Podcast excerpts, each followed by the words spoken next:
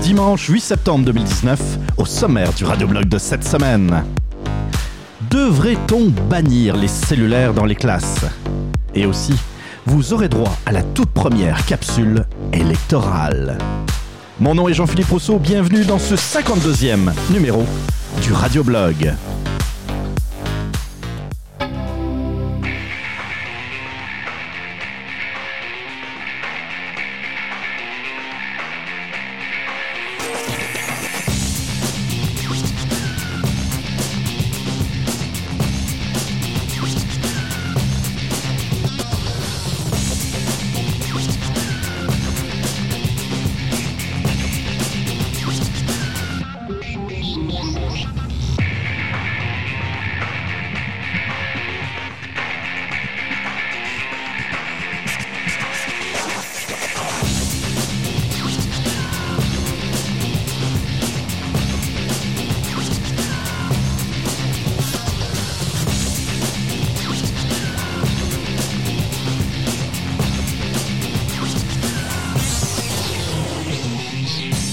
Bonjour à tous, bienvenue donc à ce 52e épisode du radioblog. Euh, il vous, pour vous, ça, ça change pas grand chose, mais pour moi, beaucoup.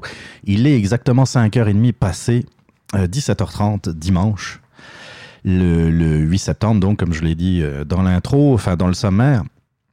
Et c'est particulièrement tard pour un enregistrement de radioblog, je peux vous le dire. D'habitude, j'essaye de de débuter l'enregistrement entre 3 et 4 heures dans l'après-midi. Mais figurez-vous que je m'organise des affaires pendant le dimanche, euh, le dimanche après-midi.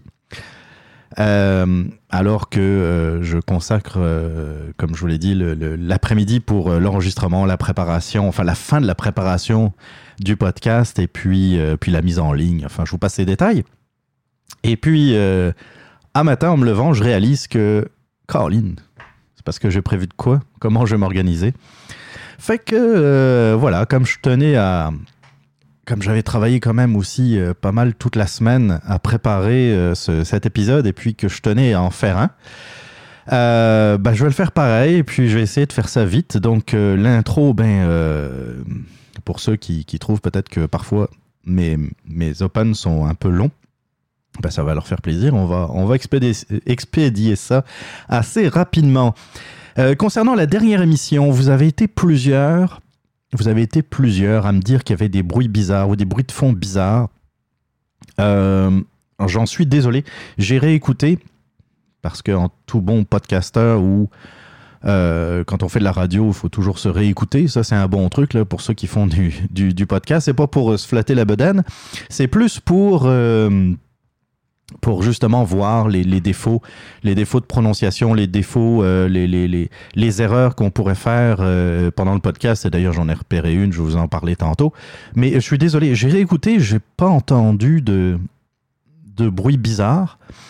Euh, si c'est votre cas, encore une fois, je suis désolé. Peut-être que ça s'est fait pendant le transfert.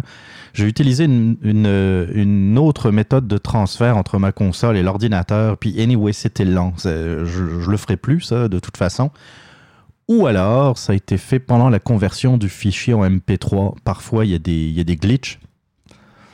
Euh, j'espère que ça va pas se reproduire. Donc, euh, mais euh, n'hésitez pas si vous avez, si vous aussi vous repérez des, problèmes qui sont plus d'ordre technique ou aussi des erreurs que, je pourrais dire ou faire N'hésitez pas à m'envoyer un message euh, comme, euh, comme euh, bah, c'est Botrax et puis qui d'autre m'en a parlé aussi?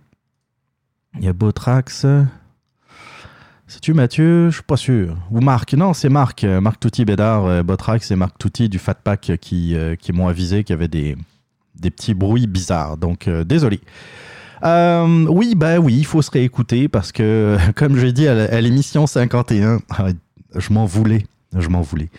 Euh, je parlais des médias dans l'émission 51 et puis je parlais du septième pouvoir. Évidemment, ce n'est pas le septième pouvoir. Je pense que j'ai confondu, enfin j'ai mélangé septième art et quatrième pouvoir. En tout cas, Non, les médias, ce sont le c'est le quatrième pouvoir. Donc, mais est-ce que je vous, en, je vous, en, avais parlé la, semaine dernière? Mais en tout cas, je compte, je compte faire un, euh, comment dire, une, pas, une émission spéciale, mais un, segment particulier concernant les médias et justement le quatrième pouvoir, et puis pour bien vous montrer qu'ils euh, se sentent un peu au-dessus de, au-dessus de la mêlée.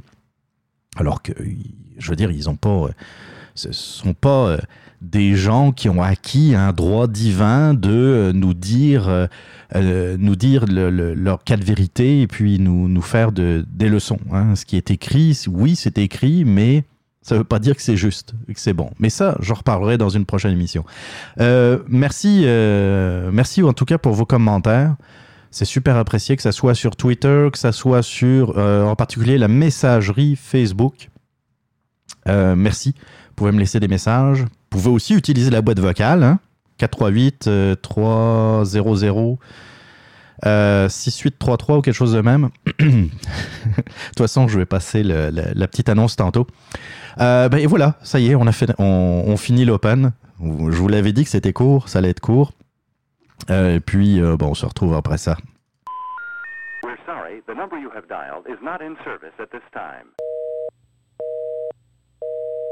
Alors comme ça, les médias traditionnels ne vous donnent pas la parole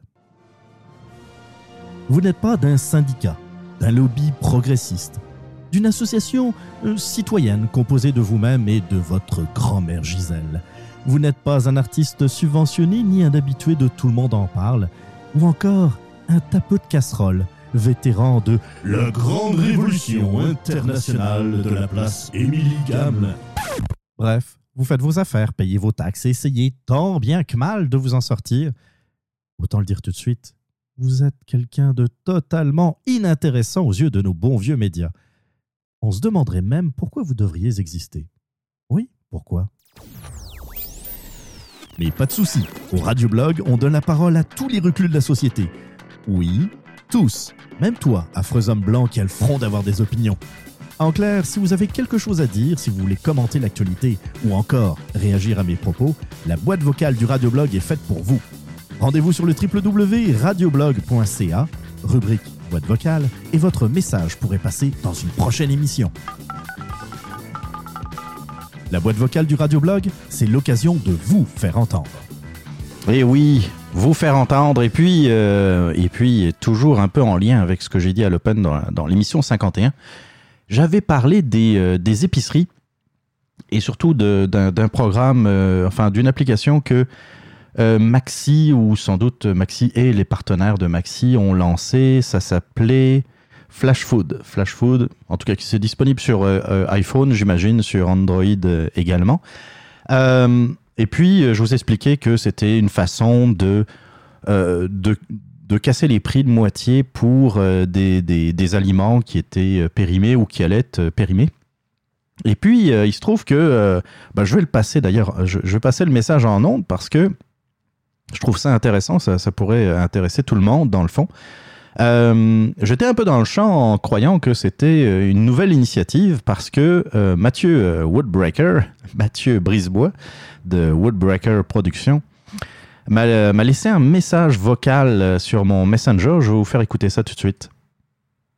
Ah ben, en épicerie, ça fait longtemps qu'ils font ça chez l'Oblast Provigo. je travaillais là il y a 10 ans. Puis, euh, par exemple, pour la viande, trois jours avant la date de péremption, ça tombait à 30% de rabais. Deux jours et moins avant, c'était à 50% de rabais. Les pains qui étaient cuits le matin, s'ils n'étaient pas vendus le soir, c'était 50% de rabais le lendemain matin.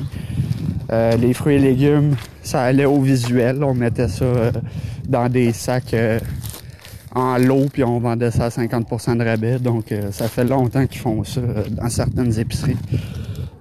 ça fait 10 ans chez Loblo. Je ne savais vraiment pas. Euh, bah, en tout cas, merci Mathieu. puis Mathieu, une fois qu'il était rendu chez, chez eux, bah, il a rajouté un petit message. Je vais vous faire écouter ça tout de suite. Je sais pas si ça marche encore comme ça, mais à l'époque, quand j'ai travaillé là, j'ai travaillé là deux ans, puis c'est comme ça que ça fonctionnait. Puis malgré ça, on en achetait à la tonne pareil. Oui. Ben, merci encore, Mathieu. Puis, euh, j'y pense jamais, mais euh, c'est une super idée de, laisser un message euh, audio directement dans Messenger. Je ne sais pas si on est capable de faire ça aussi sur la page, directement sur la page Facebook du Radio Blog. Mais sérieusement, je vous invite à le faire si vous trouvez euh, numéro de téléphone compliqué euh, ou aller sur euh, radioblog.ca, c'est un peu compliqué. Envoyez un message, hein, vous allez sur, euh, sur la page Facebook du Radioblog, envoyez-moi un message et puis je pense que vous devriez avoir la, la, la fonction audio pour enregistrer un message. C'est encore plus simple, il y a juste à avoir un cellulaire, il n'y a, pas besoin d'avoir d'équipement particulier. Pour ça, donc... Encore euh, merci à toi, euh, Mathieu Woodbreaker. Hey, salut! Je le sais, tu t'ennuies d'écouter le Big Four, mais à la place, écoute le Fat Pack. C'est quoi le Fat Pack? Ben, on parle d'actualité avec humour. C'est un peu comme le Big Four, mais la qualité de son est bien meilleure. La place facile pour t'abonner gratuitement sur toutes nos plateformes, c'est lefatpack.com.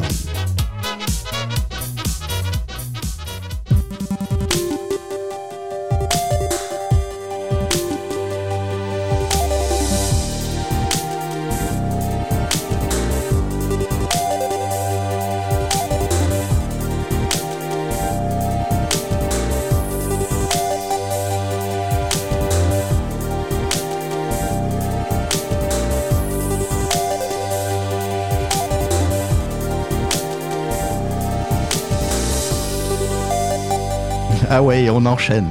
Cette émission est partie sur des chapeaux de roue, je peux vous le dire. 11 minutes, mais 12 minutes euh, pratiquement d'enregistrement et puis on est, déjà rendu. Euh, à l'actualité des podcasts, ça va être aussi assez rapide. Je voudrais, euh, je voudrais remercier, puis je voudrais remercier Simon Predge du podcast Ars Moriendi. Simon est quelqu'un de très généreux je peux vous le dire. Euh, je suis je suis Patreon de, de d'Ars Moriendi, c'est-à-dire que tous les mois je donne, euh, je pense c'est 4 dollars par mois. Euh, c'est évidemment c'est pas obligatoire, c'est ceux qui qui veulent soutenir. Moi c'est euh, je, suis abonné à plusieurs à plusieurs podcasts sur Patreon. Moi je le fais pour pour les encourager. Je fais pas je fais pas ça pour avoir quelque chose en plus. Ça m'est égal je sais à quel point c'est difficile de faire un podcast, je sais à quel point ça peut coûter cher de faire un podcast. Euh, avoir un bon micro, ça, c'est, je trouve que c'est essentiel. Vous le savez, j'ai investi également euh, en début d'année dans une nouvelle console. Je capote dessus, là. C'est, vous pouvez pas savoir à quel point. Il euh, y a parfois bien les, les, les musiques que vous entendez en intro. Excusez je reprends mon souffle. Euh, les musiques que vous entendez en intro, euh, la, musique euh, qui passe pendant le sommaire, la musique du générique, ce sont des musiques que j'ai payées. J'ai les droits sur cette musique. Bon, il y a plein, plein de, il y a plein d'affaires. Et puis je parle même pas de l'hébergement du euh, du site sur lequel je mets le podcast et puis des frais. Euh, et puis, puis le temps. Le temps, c'est difficile de, de, calculer, mais je le fais avec plaisir. Et puis, puis euh, vous pourriez être deux à m'écouter je, je, continuerai à le faire ce podcast. Donc ça, c'est pas, pour moi, c'est pas un problème. C'est une passion. Puis toutes les passions, ben, des fois, ça, ça, coûte de l'argent. Puis c'est ça. Il y a des passions qui sont un peu plus dispendieuses que d'autres. Et donc, vu que je sais tout ça, vu que je sais que c'est quelque chose de pas facile, ben, j'ai envie de euh, de soutenir des, des, podcasts. Alors, il y a, il y a, y a Ars Moriendi, il y a, le Supermatozoïde, il y a le Fact Pack. Euh, il y a qui d'autre euh, que je soutiens? Hmm, Patreon.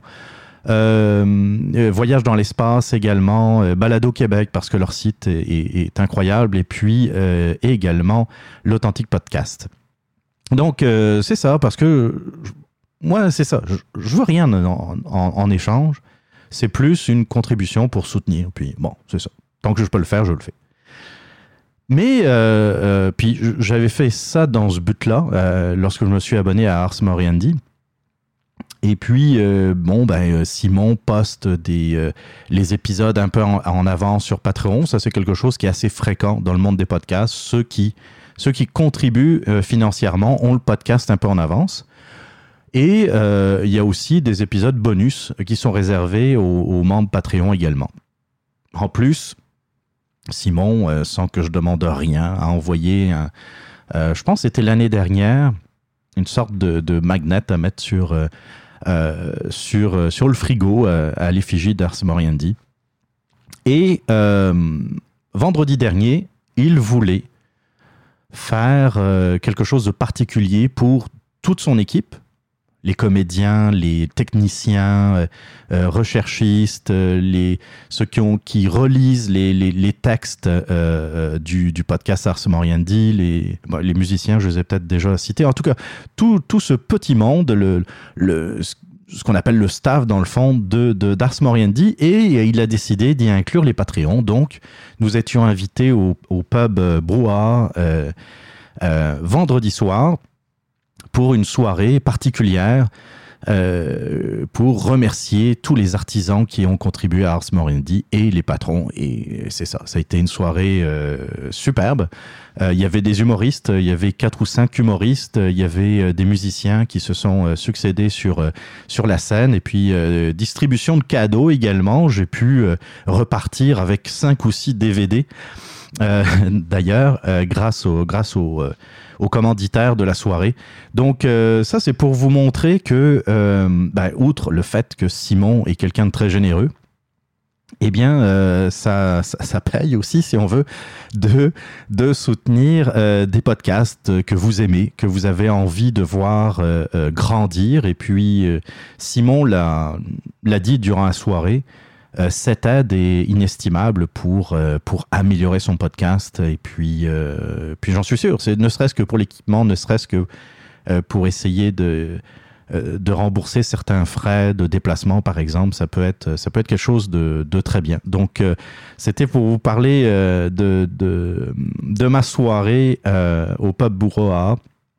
Je vous invite, si vous aimez Ars Moriendi, c'est facile, hein? patreon.com P-A-T-R-E-O-N.com. Vous cherchez Ars Moriendi ou euh, un podcast que vous appréciez. Et euh, n'hésitez pas à laisser une petite contribution. Puis, c'est une plateforme très sécurisée et puis vous pouvez euh, le faire juste pour un mois si vous voulez, pour trois mois, six mois, partir, revenir en fonction de, de, de, vos envies dans le fond. Donc, euh, n'hésitez pas à, euh, comment dire, à soutenir le monde du podcast québécois. Yes! Salut tout le monde, c'est Sébastien Lequidic du podcast L'Authentique. Si vous êtes du genre à aimer les podcasts d'opinion où on parle de différents sujets sans prétention, humblement, mais avec franchise, abonnez-vous à l'Authentique Podcast. Je pense que vous ne serez pas déçus. Let's go!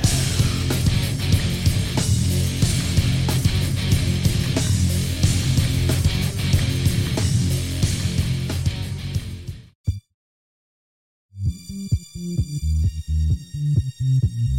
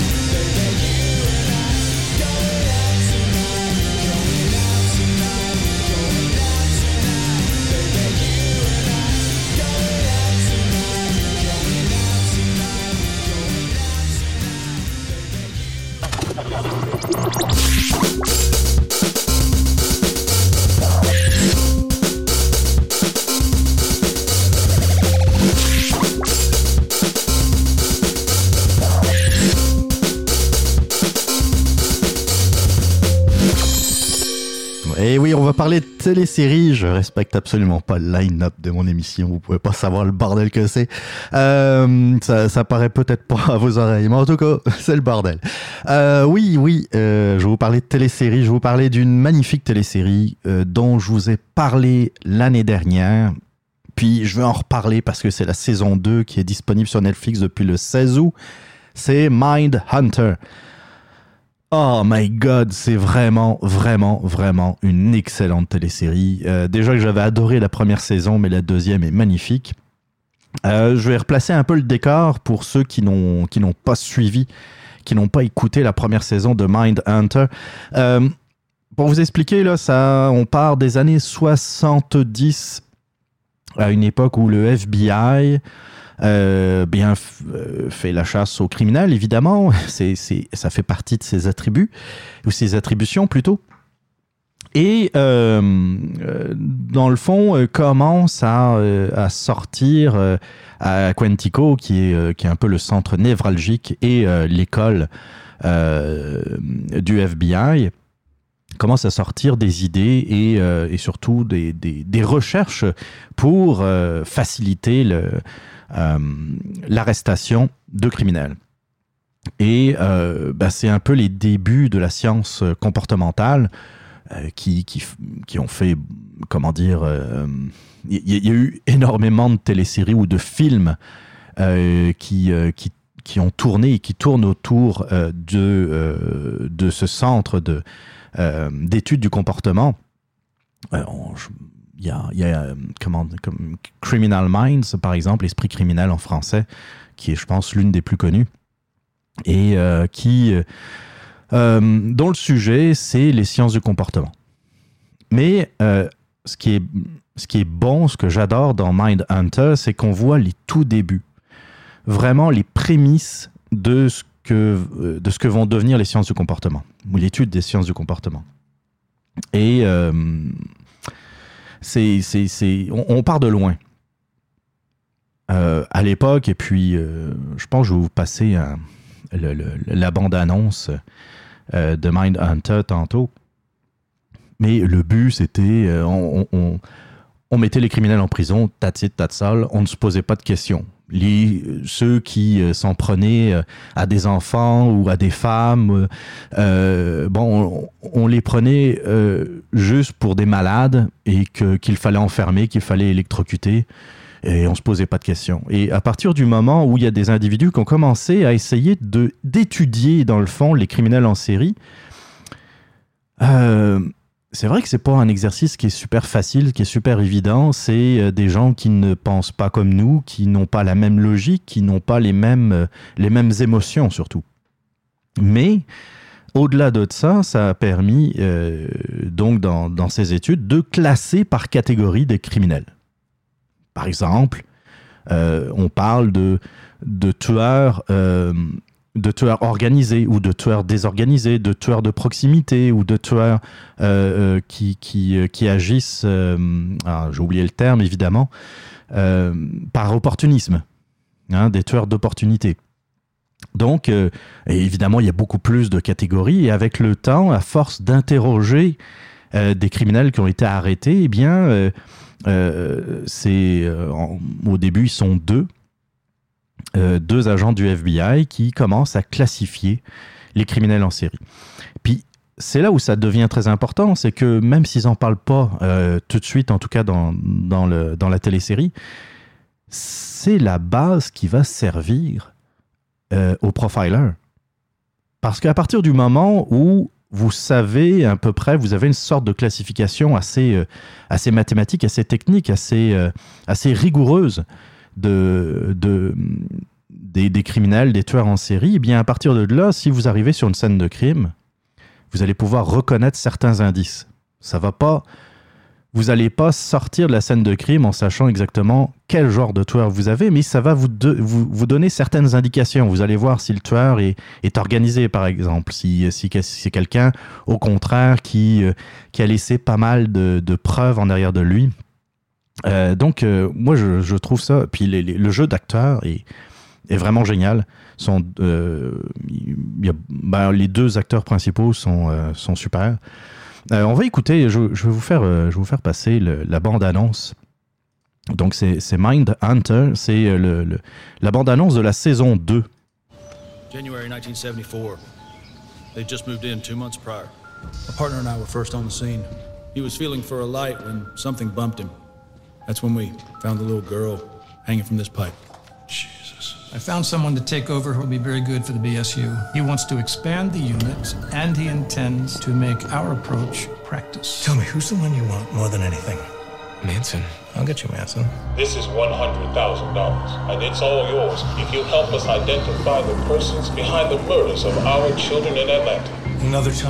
Oui, c'est. Euh, je, fais un petit arrêt parce que j'aurais pu en parler un peu avant de vous passer la bande-annonce. Le, la deuxième saison est pas mal axée sur euh, ces disparitions d'enfants qui sont survenues euh, dans, les, euh, dans les années 70. En fait, à partir de juillet 79, en Alberta, donc en Géorgie, il y a eu un total de 28 enfants qui ont été tués, des enfants de noirs américains, qui ont été tués de juillet 79 jusqu'à à peu près juin 81. Et en fait, c'est pas mal l'histoire qui a mené à l'arrestation de Wayne, Williams. Donc, euh, qui a été. Euh, qui a été arrêté en 81 et puis euh, c'est ça, il, il, purge actuellement une, une peine pour une comment dire une peine à perpétuité. Et bon, je sais qu'il y a certaines personnes qui, remettent en doute son arrestation. Le problème, c'est qu'il n'y a pas eu d'autres euh, enfants tués après son arrestation. Fait que moi, j'aurais tendance à dire il n'y a pas de fumée sans feu. Et euh, donc, c'est pas mal l'histoire, et puis de cette chasse à l'homme. Au début, euh, d'ailleurs, on voit très bien que dans les premières disparitions, il y a juste la famille qui s'intéresse. La police est incapable de, de voir qu'il y a des liens entre les disparitions. Euh, incapable de voir qu'il y a des liens entre les corps aussi qu'ils retrouvent. Par contre, au FBI, euh, bah surtout le plus jeune, l'agent euh, qui, qui, qui, a un qui a un petit côté loose cannon par moment, parce qu'il a, lui, il, sait qu'il a raison, il sait qu'il faut, il faut voir la comment dire, prendre du recul et voir la big picture, comme on, comme on dit, là, puis de, de relier euh, toutes, toutes ces affaires. Lui, il, le voit tout de suite qu'il y a un lien entre les disparitions. Euh, il voit que euh, ce sont tous des enfants d'une certaine tranche d'âge qui sont euh, tous d'origine noire américaine. donc, lui, il voit des choses bien avant les autres, mais le problème, c'est qu'il il rentre un peu dans le tas et puis évidemment, euh, il se heurte à la hiérarchie, surtout la hiérarchie de la, police et euh, de la mairie euh, à Atlanta. Mais je vous en dis pas de plus, on continue, on va finir la, la bande-annonce. Reported missing in Atlanta. Sending you both. I want you there for the duration. So all these children, one killer. I believe that to be the case. It's statistically rare for serial killers to cross racial lines. Sir. It's also statistically significant that the Klan kills black people. You get him out of there. If he blows this, Gunn will rethink his investment. I'm asking you, as the leader of your department, what did Holden say that so offended the city? We need to stay focused. If you're distracted, I have some things to deal with at home. It's personal. She had someone else's underwear stuffed down her throat. It's 10:30. Do you know where your children are? This is one predator. What if you're wrong? I'm not. You arrogant, self-serving twerp. We can't have tunnel vision, Holden. What evidence is there to suspect the Klan? Son, we've got 19 dead black children. You telling me that's a coincidence? One more thing. Manson is small. Like really small. Try not to stare.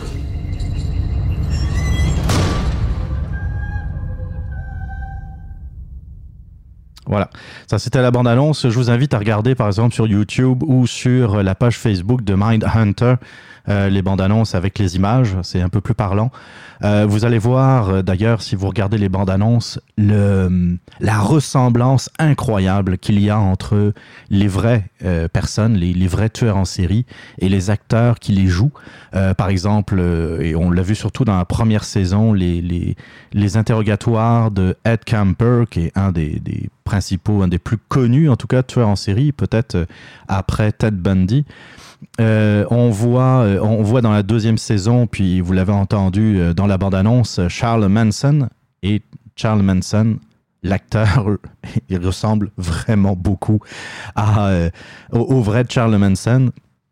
en tout cas à l'époque, donc début des années 80, c'est un peu la superstar. D'ailleurs, on voit que, comment dire, c'est vraiment le, la, la, personnalité qui euh, emprisonnée, qui est la, la plus euh, la, plus connue, la, plus famous. Et euh, on, voit aussi qu'il y a une petite jalousie. Vous, vous entendez Ed Camper d'ailleurs dans la bande-annonce qui, qui, qui, dit, vous allez voir, hein, Charles Manson, il est petit, mais vraiment très petit. Et c'est vrai. il y a le, le spécialiste français des tueurs en série qui s'appelle euh, Bourgoin. Euh, j'ai oublié son prénom. C'est pas, c'est pas grave. Euh, oh, ça, ça, J'aime pas ça, j'ai ça. Bourgoin qui, qui a interrogé beaucoup de, criminels en série aux États-Unis. Il a eu pas mal de. Stéphane Bourgoin, c'est ça, ça me revient. Stéphane Bourgoin qui, qui a écrit beaucoup de livres sur. Si vous aimez le sujet, je vous invite à lire les, livres de Stéphane Bourgoin. En plus, c'est en français, évidemment. Et euh, c'est ça, il a interrogé pas mal de tueurs en série. Et puis, il raconte euh, sa. Euh, comment dire, sa, sa, rencontre avec Charles Manson. Et le gars arrive, et c'est vrai qu'il le dit, il est tout petit. Mais il a un regard qui est absolument incroyable. C'est, je pense, euh, que c'est son charisme et son regard qui ont, qui ont tout fait dans, dans cette histoire, dans l'histoire de la, la Manson Family. Et euh, il s'assoit, mais sur, euh, sur le dos de la chaise. Tu sais, il, se met, il se met assis, histoire de, de s'élever, d'être un peu plus grand. Et vous allez le voir dans la télésérie, dans Mindhunter, il fait la même chose. Il s'assoit sur le dossier de, de la chaise et sauf que Stéphane Bourgoin raconte que lui, il a fait la même chose. Il s'est levé de sa chaise et il s'est assis de la même façon. Et euh, Charles Manson, à partir de là, aurait, euh, aurait éclaté de rire. Euh, voilà, ça c'est pour l'anecdote. Si, si le, le, sujet vous, vous plaît, ben, je vous invite donc à regarder cette magnifique télésérie.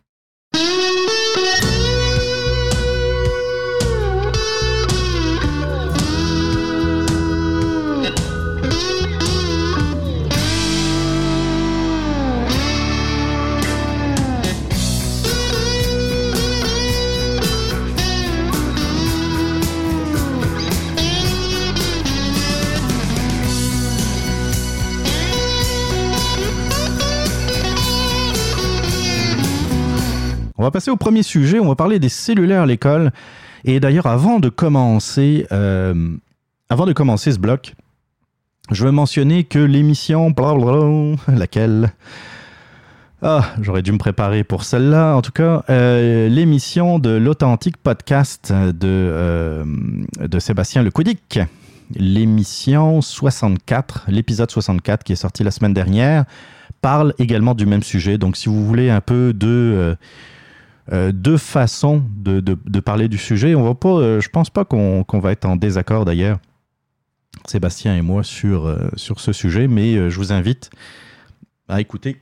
Bah, d'abord, je vous invite à écouter l'authentique podcast, mais en particulier l'émission 64 si vous voulez donc entendre parler des cellulaires à l'école. Alors voilà, ça part, ça part d'un article. En fait, c'est pas un article, c'est un dossier sur plusieurs jours euh, qui est euh, très intéressant d'ailleurs, by the way, dans le journal de Montréal. Le premier article est paru le lundi 2 septembre, donc ça c'était la semaine dernière, et que j'ai trouvé très intéressant. C'est euh, un peu l'exemple de ce qui se passe en France. D'ailleurs, En passant, je n'étais pas au courant. Euh, ça s'appelle Bannir le cellulaire à l'école, une idée pour le Québec. Donc le journal de Montréal s'est rendu en France où la mesure s'est- est implantée avec succès depuis un an à Paris. Donc euh, c'est un article de Daphné Dion-Vien. Un an après l'interdiction du cellulaire dans les écoles de France, de nombreux experts estiment que le Québec devrait s'inspirer de cette mesure qui donne des résultats positifs chez nos cousins européens, a constaté le journal. Depuis l'an passé, tous les élèves âgés de 15 ans et moins doivent éteindre et ranger leur cellulaire au fond de leur sac à dos avant de franchir l'entrée de leur école chaque matin. L'utilisation des écrans est interdite en tout temps, y compris pendant les pauses et l'heure du dîner. Même si la règle n'est pas respectée à 100%, plusieurs y voient que, des avantages, y compris des élèves, a constaté le journal lors des visites dans des collèges français à la fin de l'année scolaire. Euh, c'est une citation. Avant, quand on avait le droit, c'était horrible, personne ne parlait. Le midi, il y avait 50 personnes qui étaient adossées contre le mur et ne parlaient pas. Il y en a même qui ne mangeaient pas, affirme Selva, une euh, élève du collège Buffon à Paris. Au début, euh, on se dit que, que c'est chiant, qu'on va s'ennuyer, mais c'est plutôt l'inverse. On se fait de nouveaux amis, dit Nathan, qui fréquente le collège Duplessis-Delville dans l'est de la France. Des étudiantes du collège Duplessis-Delville en France donc discutent euh, dans la cour de récréation. Le cellulaire y est interdit autant à l'intérieur qu'à l'extérieur pendant les pauses. L'an dernier, le gouvernement français a fait adopter une loi qui encadre l'utilisation du cellulaire dans les écoles primaires et les collèges qui accueillent les élèves jusqu'à l'âge de 15 ans. L'usage du petit appareil est interdit en tout temps, sauf sous la supervision d'un enseignant pour des raisons pédagogiques en classe. L'objectif, sensibiliser les élèves à l'utilisation raisonnée des outils numériques et leur faire profiter pleinement de la vie sociale. Je vais, faire, euh, je vais, je- vais arrêter l'article pour l'instant. Euh, quand j'ai euh, quand j'ai entendu parler de cette interdiction, mon premier réflexe, j'avoue, ça a été encore une affaire pour interdire.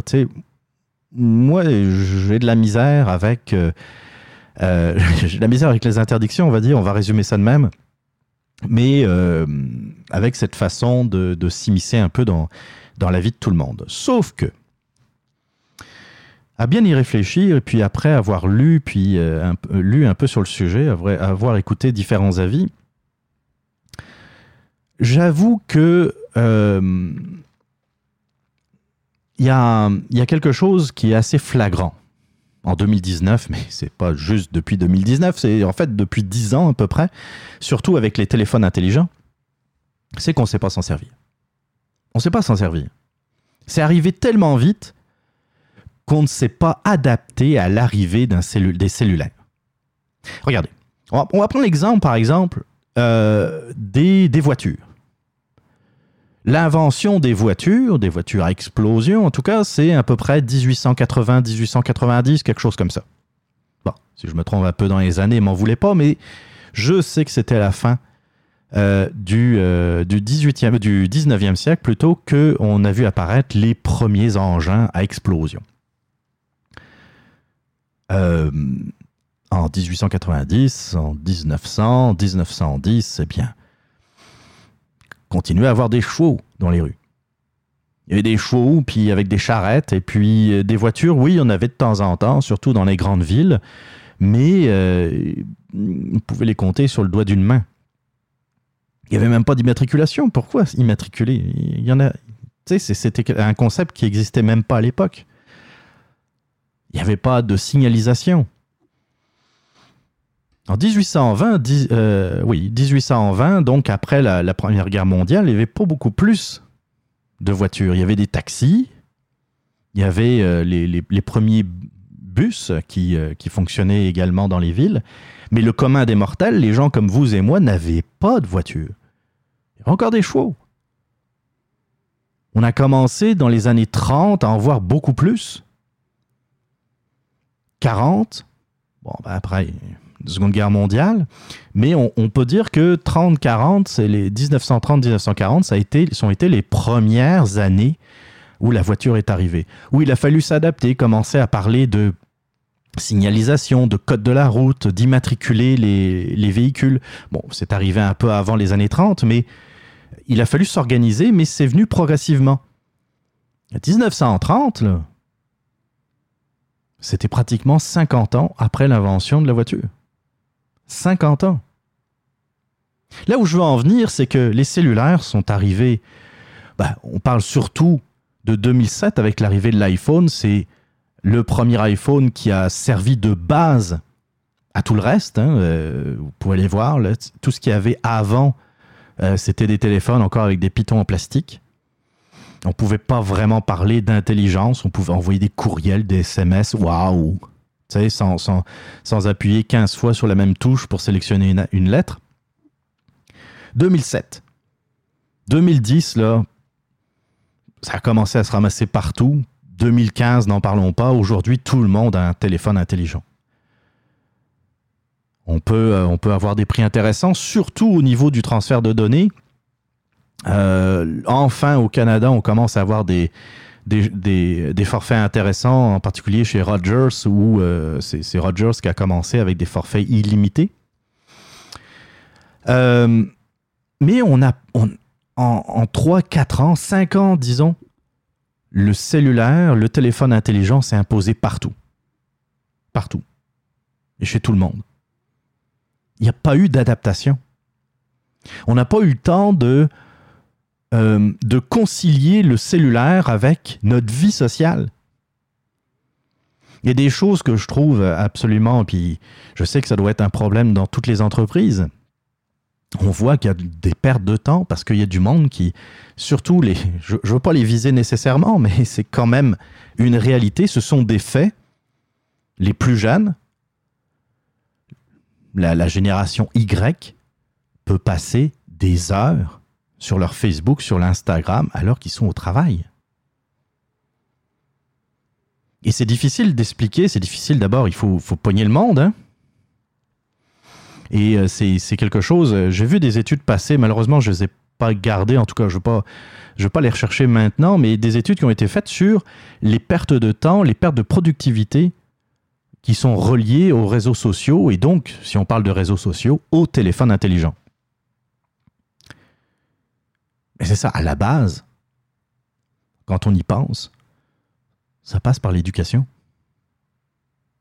Quand tu arrives à 20 ans, 22 ans dans une compagnie, puis que personne t'a expliqué comment utiliser sereinement et de façon intelligente, je, vais employer ce terme-là, ben justement, un téléphone intelligent, tu as du mal à, réaliser que ben, il faut faire un effort. Et puis, au début, quand, j'ai eu, quand j'ai eu euh, mon, premier, euh, mon premier téléphone intelligent, c'était un, iPhone 3 GS je pense que c'est 2008 ou 2009. 2009, je pense qu'il est sorti. Euh, je peux pas dire que mon usage était particulièrement euh, sans reproche. J'utilisais un peu, euh, puis à cette époque-là, euh, j'étais beaucoup, je me tenais beaucoup avec du monde qui était pas mal dans les réseaux sociaux ou dans le web surtout. les réseaux sociaux en 2009, ça commençait, mais donc tout le monde était sur son cellulaire et puis on réalisait pas que c'était pas une bonne façon de l'utiliser. Avec le temps, je me suis discipliné. C'est-à-dire que quand je suis à table avec quelqu'un, c'est sûr que mon téléphone, là, il reste dans ma poche. Ou il reste, euh, je le mets volontairement, euh, la face, l'écran, euh, l'écran contre la table, pour pas être euh, tenté de lire les notifications. Je vais le sortir uniquement parce que dans la conversation, par exemple, on parle de quelqu'un et puis on euh, se souvient plus en quelle année il a fait telle affaire. Là, on va regarder sur, euh, sur Wikipédia, ça va durer 30 secondes, dire oh oui, j'avais oublié ça et puis il a fait telle affaire et puis ça s'arrête là. C'est pour je l'utilise uniquement pour venir compléter une discussion ou répondre à une question. Euh, quand je suis avec du monde, c'est pareil, je sors jamais mon cellulaire, hein, à, moins que j'ai quelque chose d'important qui euh, que, j'attends, mais on s'entend que c'est, assez rare. Il reste que j'ai encore du travail à faire, mais ça me concerne plus moi vis-à-vis de moi. c'est que je suis incapable, ou on va dire, j'ai beaucoup de misère à me concentrer à 100% euh, sur un film ou sur euh, un programme à la télévision euh, sans faire des pauses et regarder le, cellulaire de temps en temps. Ça, il faudrait que je me discipline. J'ai souvent l'impression, dès que je vois une notification, il faut que je la lise. Des fois qu'il se passerait quelque chose, des fois qu'il aurait il y aurait une, nouvelle incroyable, mais euh, je me rends compte que c'est c'est pas c'est pas une bonne, c'est pas quelque chose de sain à faire. C'est pas une saine euh, façon d'utiliser le cellulaire. Alors c'est sûr que quand on parle de l'école, vous voyez déjà de la misère que la, la discipline que j'ai dû mettre au point euh, pour l'usage en société de mon cellulaire et les problèmes que j'ai encore à régler avec moi-même euh, concernant le, le, euh, le fait de- de- d'avoir toujours le cellulaire à portée de main. Alors, et que j'ai 45 ans, imaginez des enfants de 15 ans et moins à l'école. Si vous pensez deux secondes que eux, ils vont arriver naturellement à l'école avec leur cellulaire et savoir que en classe, eh bien, on doit le ranger et que c'est le fun aussi pendant les récréations de parler avec ses amis, vous fourrez le doigt dans l'œil. Bon, il y a quand même une question que je me pose et que je me suis posée en lisant le- l'article. 15 ans, j'avoue, 15 ans, avoir un cellulaire, moi, pourquoi pas? Mais à 13, 14 ans, 12 ans, c'est quoi cette affaire-là? Vous avez vraiment besoin d'un cellulaire à 12 ou 13 ans? Et comment ça se fait qu'on doive interdire les cellulaires avant 15 ans? C'est parce que les, enfants avant 15 ans ont des cellulaires. J'ai euh, un couple d'amis et puis justement, euh, euh, comment dire, la, maman euh, qui, qui a deux, deux filles me disait, genre 12 ans, je crois, 11-12 ans, elle veut un cellulaire. Elle me disait, tu trouves ça normal?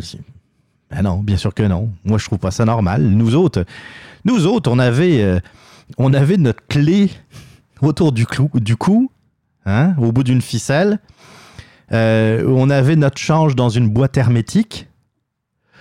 Les, je sais pas si vous avez connu ça. Moi, j'avais une boîte en plastique qui se vissait puis qui était capable d'aller dans l'eau. Cherchez-moi pourquoi. Il y avait nécessairement besoin de, de mettre ça dans, dans une boîte hermétique. J'allais quand même pas faire de la plongée sous-marine euh, à l'école. Mais bon, euh, mes parents me mettaient un peu d'argent, mettaient un peu de change dans cette boîte-là. Euh, je sais même plus pourquoi, peut-être pour payer la, la, la, cantine, le, la cafétéria, je sais pas. Bref. Mais c'est tout.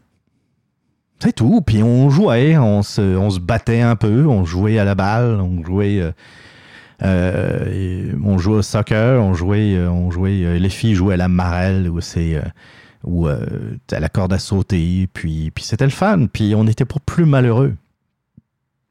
Je trouve que avant 15 ans, avoir un cellulaire, je trouve ça particulier. Je suis peut-être vieux jeu, mais je sais pas. T'as besoin de faire quoi? Je vais continuer l'article parce qu'il y a d'autres euh, d'autres choses intéressantes. Je sais que c'est un peu long, mais hum, c'est ça. Au collège Albert Jacquard, qui est situé à Lure, dans l'est de la France, la nouvelle règle s'est mise en place dans la cour de récréation sans trop de heurts, notamment grâce à une période de transition au cours de laquelle le personnel a donné des avertissements sans sévir, raconte l'enseignante Catherine euh, Barsinski. Pour, ce qui, euh, pour que cela passe bien, il faut que ça soit expliqué et préparé, euh, affirme-t-elle. Ça, je suis complètement d'accord. Je pense que la, période de, transition, telle que ça a été fait dans, dans cet établissement d'ailleurs, au collège Albert Jacquard, ça a été la, bonne façon de faire. Tu peux pas du jour au lendemain dire, euh, by the way, aujourd'hui, il n'y a plus de cellulaire, vous mettez ça dans votre sac. Non. Préparer, expliquer, expliquer même avec les parents, parce que vous savez, de nos jours, les parents sont, sont rarement du côté de, des éducateurs, sont plus du côté de leurs enfants. Donc, il faut leur dire. Il faut leur dire que si vous voulez réussir, faut être attentif. Dans le grosso modo, c'est pas mal ça. Il y a des élèves qui déjà partent avec des problèmes, par exemple de- des problèmes euh, euh, de TDAH, par exemple. Alors si vous rajoutez à ça, hein, si vous rajoutez déjà à des problèmes d'attention le cellulaire, vous pensez vraiment que ça va améliorer les choses? Hmm, Pas sûr. Alors, par contre, la loi française pourrait aussi avoir des effets pervers, euh, prévient Thierry euh, Carsanti, qui a réalisé une enquête à ce sujet dans les collèges de la banlieue parisienne. Des parents racontent que leurs enfants passent encore plus de temps devant l'écran de leur cellulaire une fois à la maison depuis l'interdiction, rapporte ce professeur de l'Université de Montréal. Oh oui, bon, évidemment. Ben là, c'est un autre sujet par contre. Si à l'école, on interdit les cellulaires, on dit, bon, ben, pour telle et telle raison, on préfère que euh, le cellulaire soit dans le fond de votre sac éteint. Mais qu'à la maison, ça, sera, ça soit free for all, qu'est-ce que vous pensez qui va arriver? Évidemment, comme le dit euh, Thierry Carsanti, les jeunes vont passer encore plus de temps devant leur écran. Oui, mais là, là, il y a quand même les parents qui sont là, non? Les parents, ils peuvent pas être un peu le prolongement de ce qui se passe à l'école. Les parents peuvent pas dire, oui, ok, t'es pas à l'école, tu vas pouvoir regarder ton iPad ou ton cellulaire, euh, ton téléphone intelligent, c'est correct, mais il y aura des limites. Il y aura, euh, euh, par exemple, un temps pour faire ça. Il y a, il y a des parents qui coupent le Wi-Fi, par exemple, euh, pour, euh, ah, ah, comment dire, sur certaines heures, hein, pour que l'enfant ben, puisse étudier, euh, puisse faire de la lecture, puisse faire des activités d'éveil, par exemple, et pas être devant son écran. Vous savez que si vous avez un router chez vous, vous pouvez, la plupart des routers le, permettent, vous pouvez paramétrer des heures où le Wi-Fi va s'éteindre automatiquement. Vous le paramétrez, mettons, entre 4 heures et 6 heures. Euh, chaque, chaque après-midi, le Wi-Fi s'éteint. Ça peut être une solution. Je comprends pas. Je, euh, comprends pas un peu euh, ce raisonnement de, ce professeur de, de l'Université de Montréal qui nous dit, dans le fond, euh, bah ouais, non, ça marche pas dans, dans les écoles euh, parce que dans le fond, euh, ils en font plus. Ils font plus de temps à écran une fois à la maison. C'est pas comme ça qu'il faut réagir. Il faut, faut juste expliquer aux parents que c'est utile que eux aussi soient vigilants.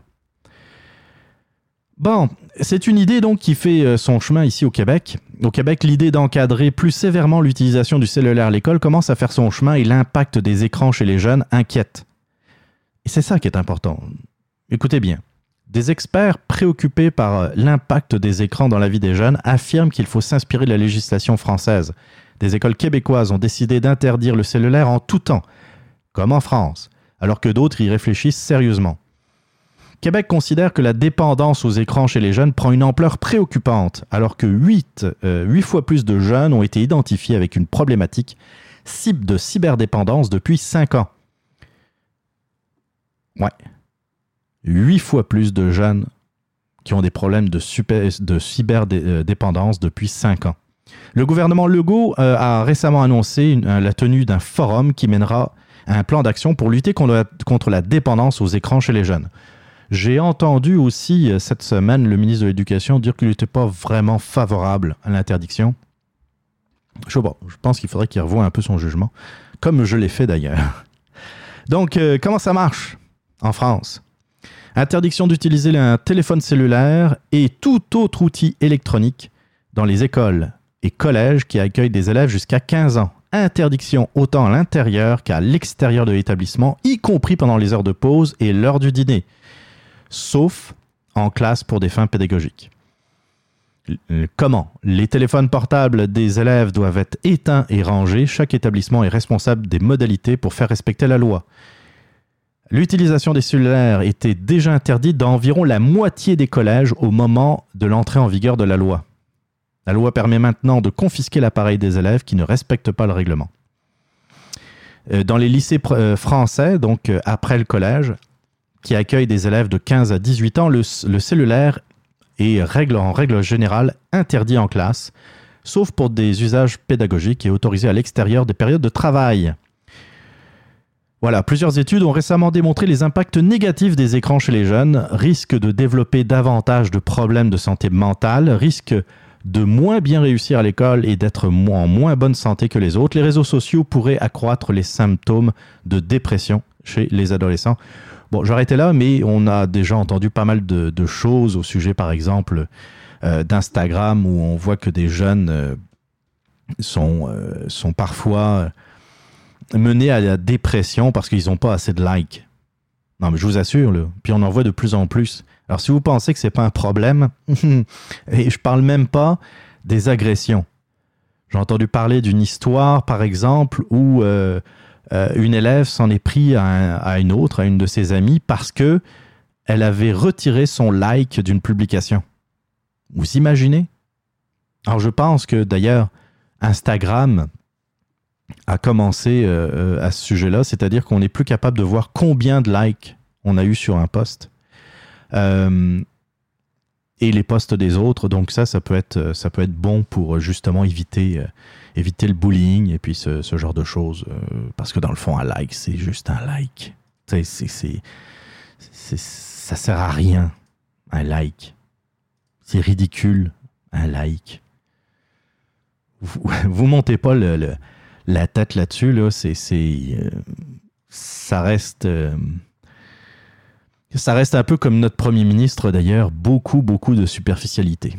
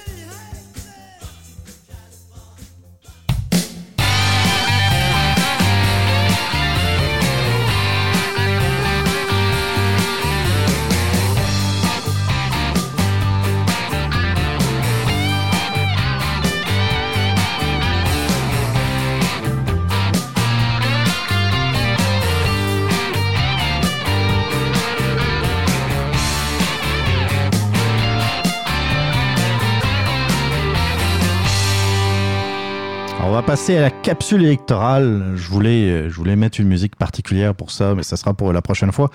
La capsule électorale, bien, qu'est-ce que c'est? Ça va être euh, un peu euh, jusqu'au 21 octobre, une chose là, tu sais, l'élection. Ben, j'imagine que je vais en parler un, peu- après pour commenter les résultats. Mais en tout cas, jusque, on va dire début novembre, j'imagine. ça va être une capsule qui va revenir peut-être à chaque, à chaque épisode ou peut-être pas. On verra où je veux vous parler plus particulièrement de la campagne fédérale, la campagne électorale qui s'en vient, même si évidemment la campagne officielle n'a pas, des- euh, pas débuté. On peut dire que euh, dans, euh, au sein des partis politiques, des formations politiques et des, des, des- politiciens, ça a pas mal dé- débuté depuis un bon moment. Donc là, ça va être, ça va être une, un amuse-bouche. Un amuse-bouche. Oh oui. Ça va être que un petit, un petit début, un petit, un petit apéritif euh, d'ailleurs, Oh, en passant. En parlant d'apéritif, le temps de s'ouvrir un petit dossier, vous trouvez pas? Ouais. Wow, ça fait un drôle de bruit. Je sais pas, je sais pas comment ça. C'est euh, ok. En tout cas, c'est. euh, je vais m'ouvrir une petite bouteille de scotch. Ma marque préférée, c'est Aberlour et c'est un 15 ans d'âge que je suis en train de lentement en terminer. Il en reste quasiment plus. Je pense que je vais finir la bouteille. Voilà. Et oui. Un autre cadavre de plus. Comme on dit euh, par chez nous, une que les Allemands n'auront pas. Bon. Euh, je vais commencer doucement, donc, comme je vous l'ai dit, petit apéritif, petit amuse-bouche, tranquille. On va pas, euh, on va pas aller dans, dans les gros sujets aujourd'hui. On va simplement euh, planter un peu le décor de, euh, des, différentes formations. On, va parler des, principales formations. Je vais laisser faire le parti marxiste-léniniste et puis ces affaires-là. là. On va parler des principales formations, celles dont on risque de voir également dans les différents débats, ou en tout cas, dont on va, en entendre, dont on va entendre parler. Alors, d'abord, à quoi ça sert une campagne électorale? Une campagne électorale, ça sert à deux choses. Mobiliser son électorat et essayer de convaincre des indécis. Ça sert juste à ça. Il n'y a rien, a rien d'extraordinaire là-dedans. Il n'y a rien d'extraordinaire. Y a pas, y a le monde ne va pas changer dans une campagne électorale. Même s'il y en a qui prétendent vouloir le faire, c'est juste une question de convaincre les gens et de rassembler son camp. That's it. Pourquoi on a besoin de convaincre des indécis? C'est parce que chaque parti politique ne peut pas gagner uniquement avec sa base, sa base électorale. La base électorale que j'appellerais un peu les irréductibles. C'est ceux qui, par exemple, euh, je sais pas, dans l'ouest de l'île de Montréal, qui votent libéral parce que le père votait libéral, parce que le grand-père votait libéral, parce que l'arrière-grand-père votait libéral, et ça depuis euh, longtemps. Ils sont rouges. Vous pouvez faire ce que vous voulez avec, là, ils seront toujours rouges. Ça pourrait être euh, euh, un bidet qui se présente pour le Parti libéral du Canada, il voterait pareil pour le bidet. C'est comme ça. Et ils vont voter pour leur parti en toutes circonstances. Ceux-là, normalement, si vous n'êtes pas trop idiot, vous devriez jamais les perdre.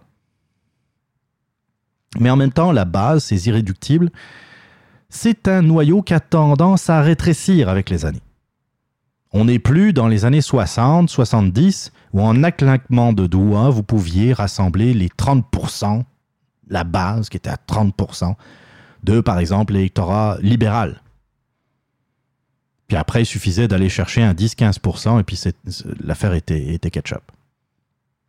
Aujourd'hui, c'est plus ça. Je dirais que, puis là, je parlais juste du Parti conservateur et du Parti libéral. Disons que la base, le noyau dur, ces irréductibles, personnellement, je les estime entre 20 et 25% Pas plus. Puis j'estime être déjà généreux quand je dis ça. Ensuite, il y a les sympathisants. C'est les gens qui, au pire, vont s'abstenir. Mais ils voteront jamais pour un autre parti. C'est ceux qui, euh, mettons, ça fait 20 ans, 25 ans qu'ils votent libéral ou conservateur. Puis à un moment donné, ils ont été tellement déçus ou euh, ils sont tellement lassés qu'ils vont juste, juste rester chez eux le jour du vote. Ça, c'est comme. C'est un noyau tout à fait dur parce qu'ils n'iront pas voter à n'importe quel prix, mais ils sont quand même relativement fidèles.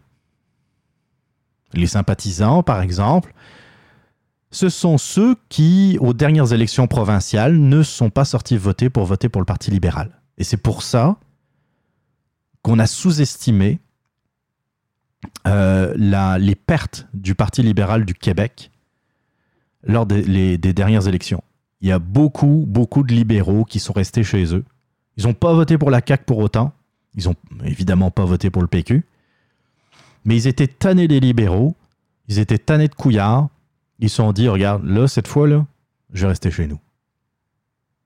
Il n'y avait pas cette peur en plus qu'il y avait à chaque élection de voir un parti souverainiste arriver au pouvoir.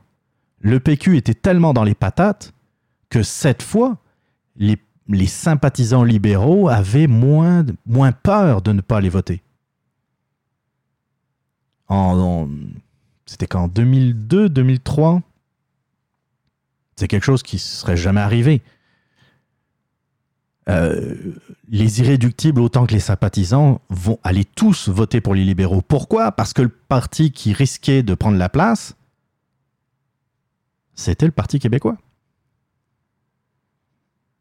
L'épouvantail de la souveraineté, l'épouvantail de euh, l'indépendance qu'on agite à chaque débat électoral. Regardez le- le- les derniers avec Jean-François Rizet qui était euh, face à Couillard. Rizet a jamais parlé d'indépendance ou pratiquement pas. Qui est-ce qui est revenu sur la table pendant le débat? Ben, La souveraineté, évidemment. Parce que Couillard savait que c'était le seul sujet sur lequel il pouvait rassembler, euh, sa, base électorale et, et les sympathisants. Mais ça n'a pas marché parce que le PQ était tellement bas dans les sondages que le risque était pas là. Ensuite, il y a le groupe des indécis. Moi, ce que j'appelle l'électorat flottant. L'électorat flottant. Il flotte, il flotte d'un bord à, un autre. Alors, dans, les indécis, il y a plusieurs catégories. Il y a ceux qui veulent voter stratégique. J'avoue, si vous faites partie de ces gens-là, je vous méprise. Mais non, je niaise. non, non. Ça peut être bon de voter parfois stratégique, mais j'aurais tendance à dire voter avec votre cœur.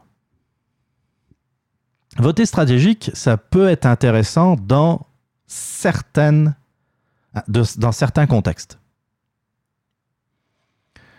Euh, c'est certain que, euh, bon, par exemple, moi, je suis dans une circonscription, je suis dans un comté rouge vif. là.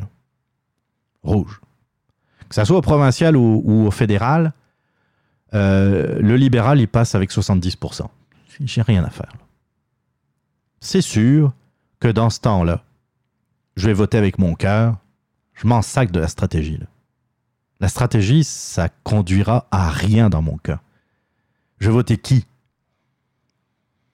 Le deuxième, je pense, c'est les conservateurs. Genre à 12%. tu sais, et encore, je suis gentil. Qu'est-ce que tu veux que je fasse? Oui, je vais voter, euh, je vais voter conservateur dans ce temps-là parce que je vote avec le cœur autant que stratégique de toute façon, puisque ce sont les deuxièmes. Par contre, si vous êtes dans une, dans une circonscription où, euh, par exemple, le libéral, la dernière fois, il est passé par la peau des dents. Moi, je vous déconseille de voter avec votre cœur. Ben, si votre cœur, c'est le parti, parti conservateur, par exemple, celui qui est le plus susceptible, tu sais, parce que c'est ça, j'aurais peut-être dû commencer par là. Aux prochaines élections, ça va être soit les libéraux, soit les conservateurs. Right? Je pense que tout le monde va être d'accord avec moi. Le NPD n'a absolument aucune chance. Les Verts n'ont aucune chance. Le Bloc, est-ce qu'il faut que j'en parle? Vraiment? Donc, ça va jouer entre les libéraux et les conservateurs. Si vous voulez les libéraux, bon, ben, changez de podcast. Non, niaise. Vous pouvez rester là, à condition que vous puissiez, à un moment donné, retrouver la raison. Sinon, ben, vous votez conservateur. Si vous êtes dans un comté où, vous, mettons que vous êtes souverainiste, vous êtes anti-libéral, mais que les rouges passent de toute façon, comme dans mon comté, à 70%. Vous pouvez voter bloc. Votre voix, est, de toute façon, elle est perdue. Pour qui que vous votiez. Par contre, si le libéral, comme je vous disais tantôt, est passé par la peau des dents face aux conservateurs, si vous voulez plus revoir les libéraux, c'est pas le moment de voter bloc. Parce que là, vous donnez une voix aux, aux libéraux. Je sais pas si vous comprenez, là. Dans des comtés où les libéraux sont passés de justesse, c'est pas le moment de voter avec votre cœur. Grave erreur. Dans les comtés où les libéraux sont passés de justesse, votez pour, euh, pour le, deuxième, euh, le deuxième parti d'importance. Pas pour un tiers parti. Si vous votez Bloc, si vous votez Vert, si vous votez. euh, Qu'est-ce qu'il y a d'autre? NPD, c'est comme si vous votiez Trudeau. C'est la même affaire. Parce que si le libéral repasse encore à quelques voix de majorité, ah, ça sera un peu de votre faute. Je suis désolé de vous le dire. Donc oui, c'est le temps, à ce moment-là, de voter stratégique. Si j'étais dans une circonscription, un comté où libéraux et conservateurs sont vraiment au coude à coude, c'est certain que même si euh, j'avais le goût de voter, mettons, pour euh, Bernier, ben non, je voterais pour Chien. Je suis désolé. Alors, je suis pas désolé d'ailleurs en passant. En tout cas, toujours dans le groupe des indécis, ceux qui votent pour le plus offrant. Ça, il y en a beaucoup. Ils votent juste pour leurs intérêts. Eux autres, ils sont pas conservateurs, ils sont pas libéraux, ils sont pas NPD, ils sont pas verts, ils s'en sacent. Ils ont quelques petites idées comme ça, en passant, mais, mais pas, pas des convictions politiques à- euh, très fortes. Eux autres, ils vont vous écouter, ben, ils vont écouter les, les personnalités politiques, puis celui qui va donner le, le plus de zéro, qui qui va mettre le plus de zéro sur le chèque, aura son vote. C'est pathétique, mais il y a du monde de même. Encore une fois, si on n'explique pas depuis l'école les bases de l'économie, si on n'explique pas que oui, et Trudeau, il va te donner 10 millions. Mais euh, tu vas payer combien d'impôts de plus? Ça va endetter combien le Canada?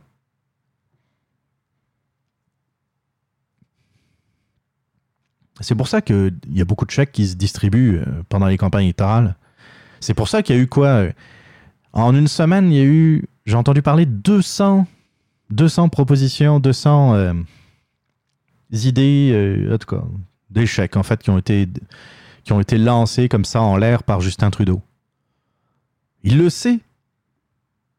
C'est pas sur sa politique qui va, va gagner des votes. C'est pas sur ses, euh, sur ces idioties qu'il a fait, euh, qu'il a fait euh, en Inde pendant son voyage, bah, qui était même pas un voyage officiel parce qu'il n'a pas rencontré le premier ministre indien.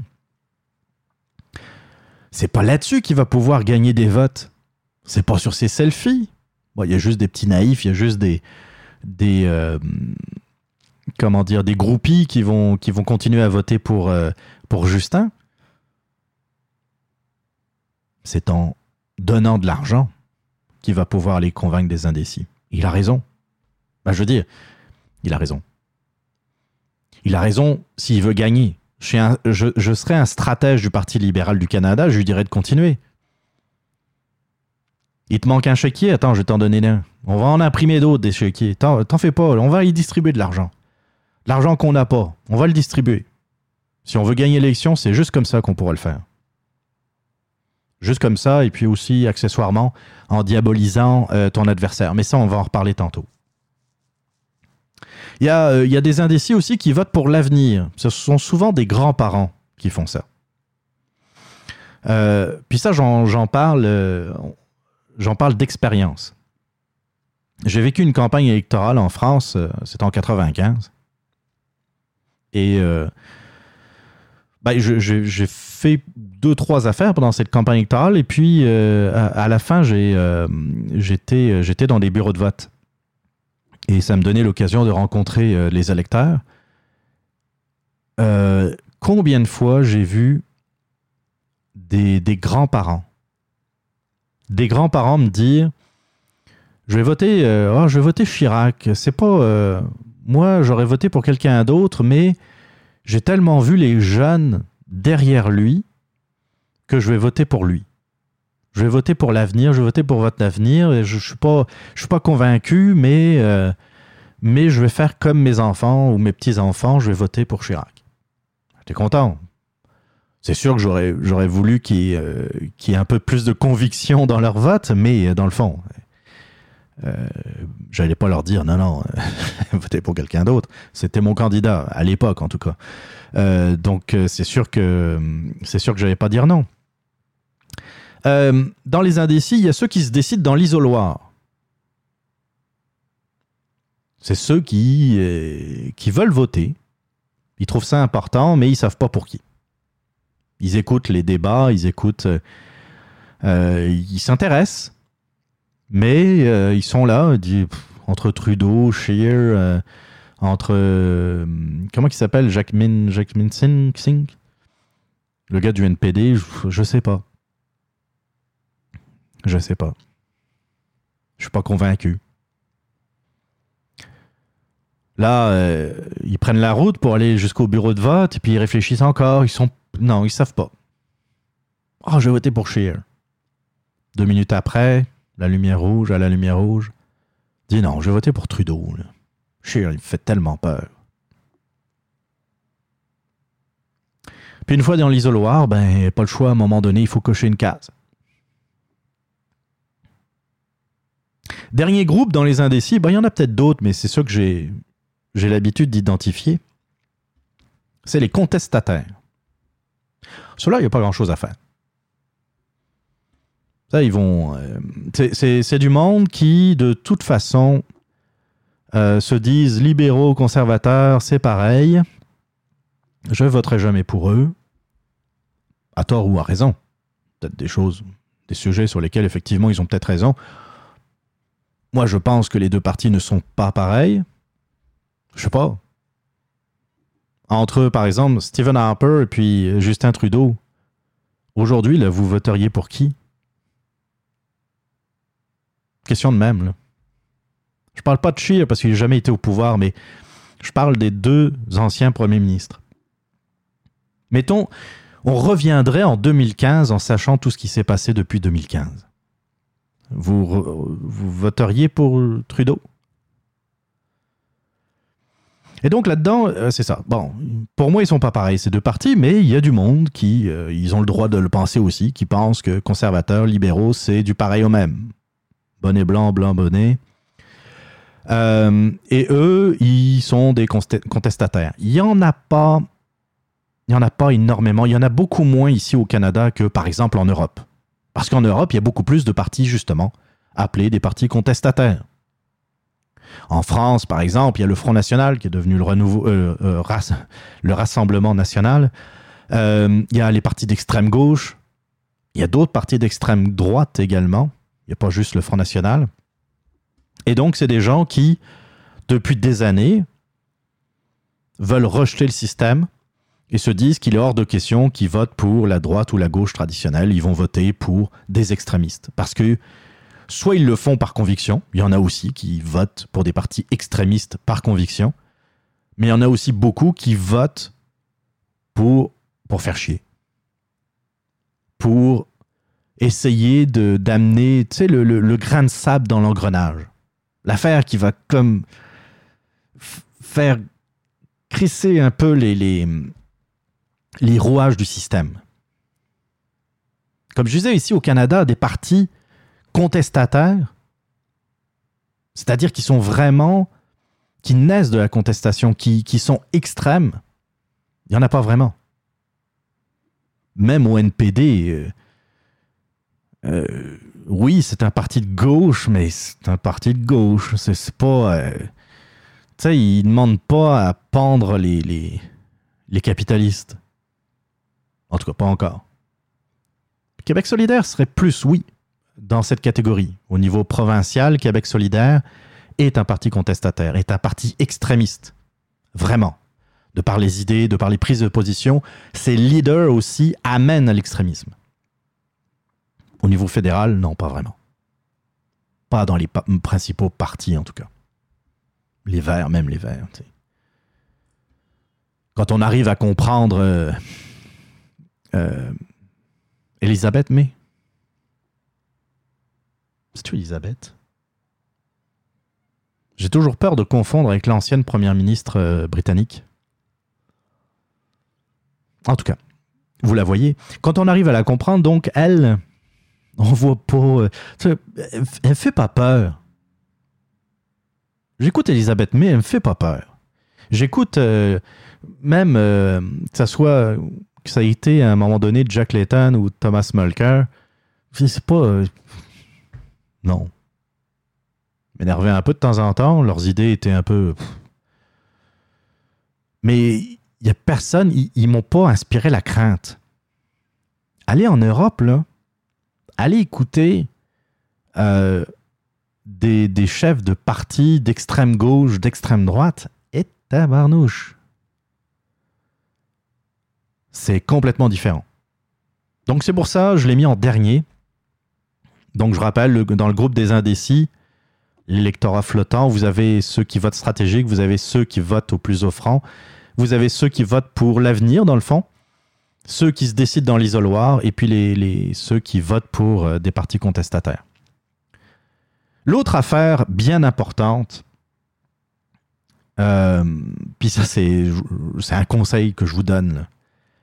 Doucement avec les, les- prédictions. Allez-y doucement. Doucement. La campagne n'a même pas commencé vraiment. Il reste du temps. Ne faites pas tout de suite des prédictions. Si vous ne me croyez pas, je vais vous reparler de 2015. Je vous rappelle qu'en 2015, les conservateurs étaient en tête. En deuxième, c'était les non, c'était pas les libéraux, c'était le NPD. Les libéraux étaient en troisième position. Troisième position. On avait tendance à dire Ah, peut-être que Stephen Harper a eu raison de faire une longue campagne. Ça a juste permis aux gens de réaliser que peut-être ça faisait long, dix ans de, avec le Parti conservateur, c'est ça le problème. Il aurait peut-être dû faire une campagne plus rapide, mais bon, c'est fait, c'est fait. Ça aurait pu être une bonne idée, hein. je dis ça. euh, euh, à l'époque, je n'ai pas trouvé particulièrement mauvaise de faire une longue campagne. Je me disais à l'époque, en 2015, une longue campagne, tant mieux, les, Canadiens vont bien voir le vide abyssal de Justin Trudeau. Ils vont avoir le temps. À force de l'entendre, ils vont se dire Mon Dieu, on va jamais voter pour ça. C'est l'inverse qui est arrivé. Donc faites attention avec les prédictions. J'ai coutume de dire, en général, en général, c'est pas mal toujours ce qui se passe. Les courbes ont souvent tendance à se resserrer pendant une campagne électorale.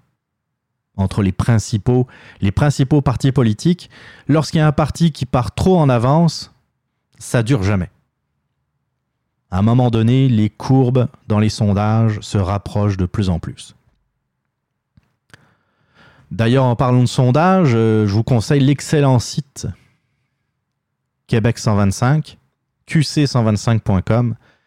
Il y a pas mal toutes les projections possibles et imaginables. Pour l'instant, en date, euh, la dernière mise à jour a été faite le 7 septembre. Donc ça, ça devait être jeudi. Non, pas jeudi. On est le 8, fait que c'était samedi hier. Et là, pour l'instant, les probabilités de remporter le plus grand nombre de sièges, donc les probabilités de remporter l'élection, c'est pas mal dans le camp du Parti libéral, à pratiquement 69% de chances de gagner. Le, Parti conservateur est à à peine, à même pas 31%. Donc, euh, c'est ça. Ça serait une majorité de sièges pour euh, les libéraux pour l'instant.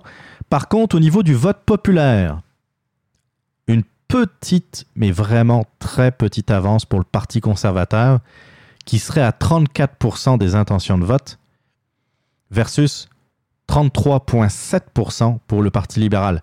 Donc, un peu comme ce qui s'est passé aux États-Unis entre Hillary Clinton et Donald Trump, euh, celui qui va gagner devrait être, aujourd'hui, à l'heure où on se parle, le parti qui est arrivé deuxième au niveau des intentions de vote. Comme quoi, mais je pense que si Trudeau gagne cette élection alors qu'il n'a pas la majorité des votes, je pense qu'il n'y a personne qui va s'en plaindre dans les médias, à la différence de Donald Trump.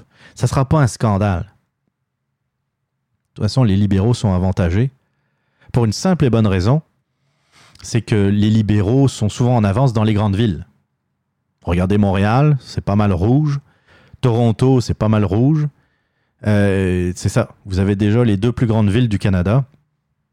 Fait que ça, ça pèse lourd dans la balance au niveau euh, du nombre de sièges.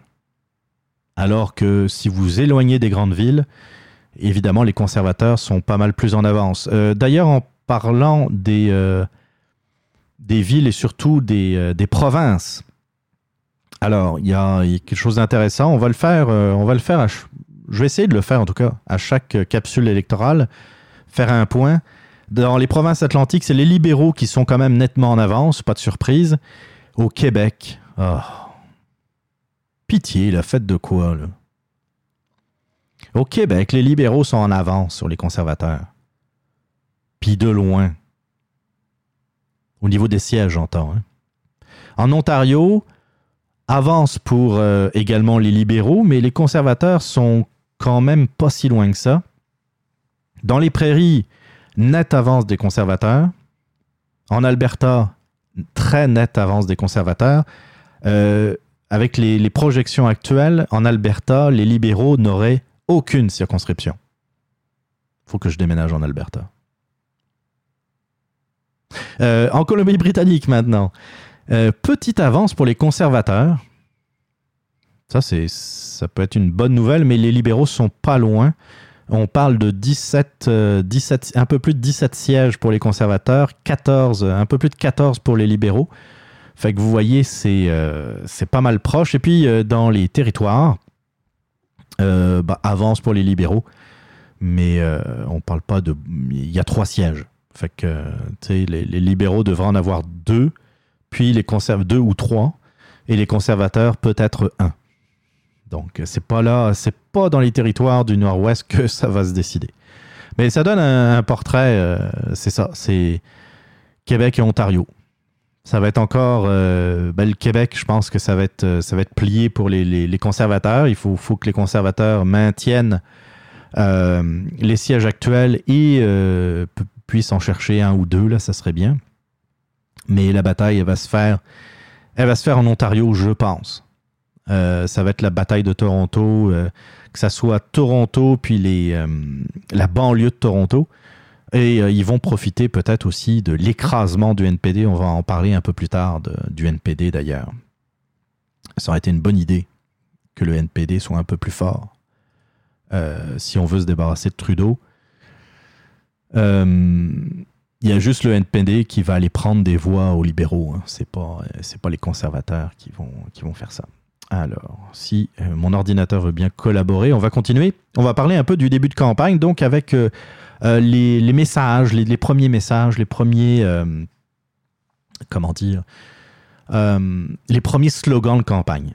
Ça a commencé avec les conservateurs, puis là, je suis désolé, c'est une erreur. C'est une erreur des conservateurs. C'est le 23 août, c'est les premiers à être sortis. 23 août, les conservateurs sont sortis avec leur, slogan.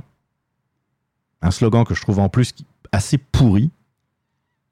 En français, c'est plus pour vous dès maintenant. Plus pour vous dès maintenant. Ça que moi patience, là. C'est quoi cette affaire-là? Tu sais, c'est pour. euh, je vous ai parlé, hein, les indécis, ceux qui votent au plus offrant. Les conservateurs jouent ce, jeu-là. T'en veux plus? Je vais te le donner pour vous, là, puis maintenant. C'est quoi le, dernier déficit euh, au fédéral? 19 milliards, quelque chose de même.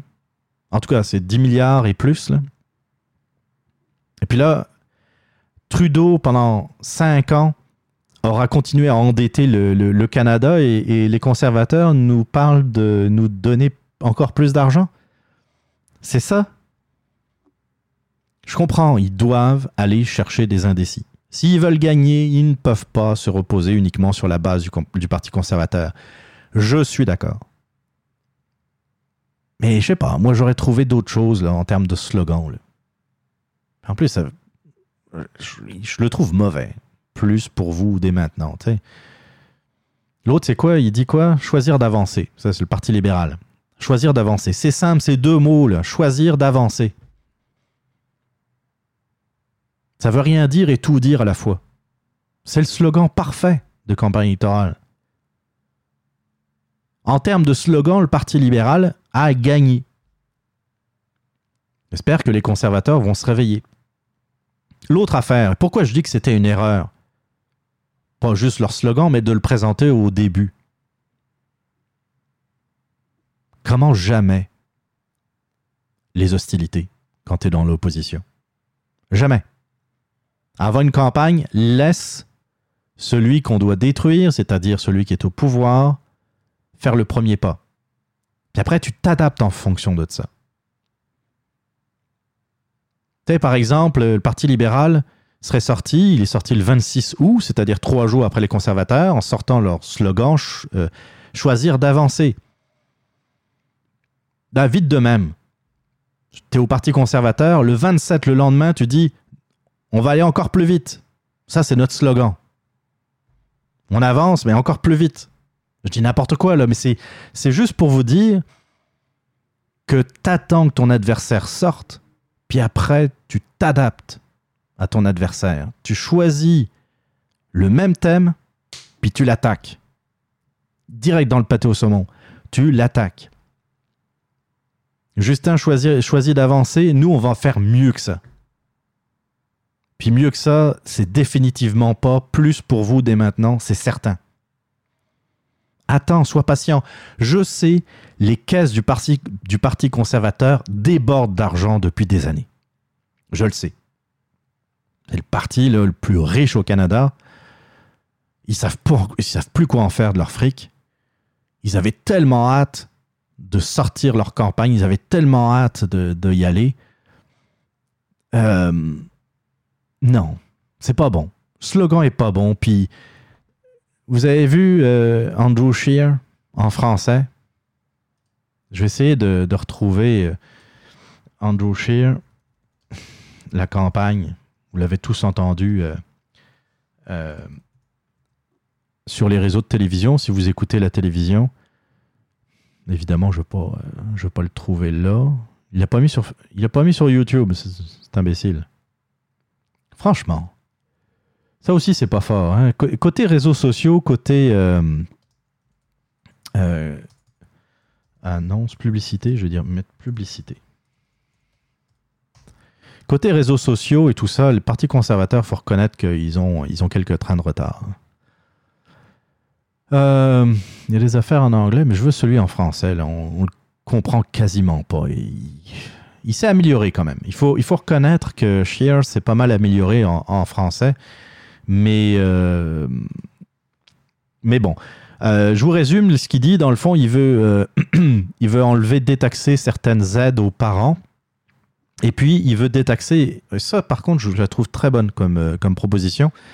Il veut enlever les taxes fédérales sur le- le- les factures d'Hydro-Québec, sur les factures d'électricité. Ça, je trouve ça très bon. C'est très juste de dire que l'électricité, là, c'est pas un luxe au Québec. On a besoin d'électricité. Avec un hiver comme on a, c'est c'est pas un choix, c'est pas une alternative. Il y a personne qui va dire demain matin, pff, l'électricité, euh, pas mal overrated. Là. Moi, je vais, me chauffer, je vais me chauffer au poêle à bois, puis à la bougie. Hey, quand, quand il va faire moins 30, t'as intérêt à être bien isolé. Tu sais, c'est pas un, c'est pas un luxe. Taxer, euh, taxer l'électricité, je suis assez d'accord. On devrait enlever ça. Puis ça devrait. Bon, évidemment, là, je sais que je vais parler, je dans le vide. J'aurai de l'écho, là, je mettrai de l'écho d'ailleurs. Je vais parler dans le vide. Ça serait bien qu'au provincial, ils s'inspirent aussi euh, de l'idée d'Andrew Scheer et qu'ils enlèvent la TVQ. Mais passons. Donc, euh, pour l'instant, alors les conservateurs ont 11 sièges au Québec, mais euh, ils vont convaincre qui avec plus pour vous dès maintenant? Je ne sais pas. Je sais pas. On va voir. On va voir. C'est le début de la campagne. Encore une fois, faut pas, euh, faut pas partir en peur. Faut, faut rester calme avec les, euh, les prédictions. Donc, donc je vais faire aussi ce que je dis. Je vais attendre un peu. Au côté parti libéral du Canada, j'en ai parlé tantôt, c'est le 26 août, choisir d'avancer, le slogan électoral des libéraux de Justin Trudeau. Dans une vidéo mise en ligne sur le site, des libéraux, euh, je vais prendre un, peu de scotch. Toujours bien quand on commence à, à perdre la voix. Hmm. Magnifique. Dans une vidéo mise en ligne sur le site des libéraux fédéraux, le Premier ministre Justin Trudeau vante les réalisations de son gouvernement. What? Quelle réalisation? Pour la classe moyenne, notamment l'allocation canadienne pour enfants qui met euh, des centaines de dollars non imposables chaque mois dans les poches des classes moyennes, dit-il. Les conservateurs ont tout fait pour nous bloquer. Bah oui, c'est l'opposition. Vous autres, vous avez fait la même chose lorsque Stephen Harper était, au pouvoir, je sais pas. En tout cas, ils aiment dire qu'ils sont au service du vrai monde, mais euh, c'est ça. Mais ce qu'ils font, c'est de baisser les impôts des plus riches et d'imposer l'austérité. Ensuite le chef des libéraux. C'est sûr que de l'austérité, il n'y en a pas eu ben ben avec, euh, Trudeau. Hein. À coup de, de 10-15 milliards de, de déficit par année. Mais euh, qu'est-ce qu'il disait Trudeau? On va l'écouter. Il me semble que j'ai ça pas loin. Qu'est-ce qu'il disait Trudeau? On va l'écouter tout de suite. A- ça, c'est un extrait qui date de 2015. Infrastructure spending that actually matters to Canadians is not there. Uh, this is all about holding the course so they can look good in the next election. So, in, in this economic climate, how, how committed to a balanced uh, budget would you be right now? Would it worry you to go into deficit in this current climate to, as you say, put more people to work? The commitment needs to be uh, a commitment to grow the economy, and the budget will balance itself. Ça me fait toujours rire. The budget will balance itself. Le budget va se balancer tout seul. C'est de la magie, messieurs, dames. C'est de la magie. Euh, avoir su, j'aurais préparé le- l'intervention de. ah, je ne veux pas le chercher, je vais perdre du temps et puis ça, va être plate pour vous. Mais euh, avoir su, j'aurais eu plus de temps, j'aurais sorti l'extrait de, euh, de Gérard Deltel. Extraordinaire. Qu'il a fait en chambre, je pense, il y a l'année dernière. Quelque chose de même. Si je faisais une recherche, j'aimerais ça. euh, et c'est- c'était tellement bon. Gérard. Bon. Mon ordinateur est en train de, de lâcher. Ah non. Deltel. Il va falloir que je fasse de quoi. Euh, c'est pas ça, je pense. Je pense pas que ce soit ça. Non. Bon, on va laisser faire. Mais Deltel, je, vais vous retrouver euh, pour une prochaine émission l'extrait. Il est incroyable. Il cite les rapporteurs, euh, il cite les documents officiels des libéraux en disant en 2015, on va rééquilibrer, euh, pas en 2015, en 2017 ou 2019, je sais plus, on va avoir un budget équilibré. Il cite trois, quatre, euh, quatre choses différentes. Et puis à la fin, il- comment dire, il balance une de ses, une de piques contre Trudeau. C'est excellent, c'est du grand Gérard Deltel. Euh, J'en étais où avec tout ça? J'en étais aux libéraux, oui, le, budget qui se balance euh, de lui-même. Euh, ça, c'est les grandes réalisations de, de Justin Trudeau. Dans le fond, ce qu'il a promis, il ne l'a pas fait. Et quand on y pense sérieusement, qu'est-ce qu'a fait Justin Trudeau? Qu'est-ce qu'il a fait, Justin Trudeau? Non, mais sérieusement. Il a fait quoi? Il a légalisé le pot. Waouh Il a fait quoi d'autre? Il s'est ridiculisé dans des voyages officiels?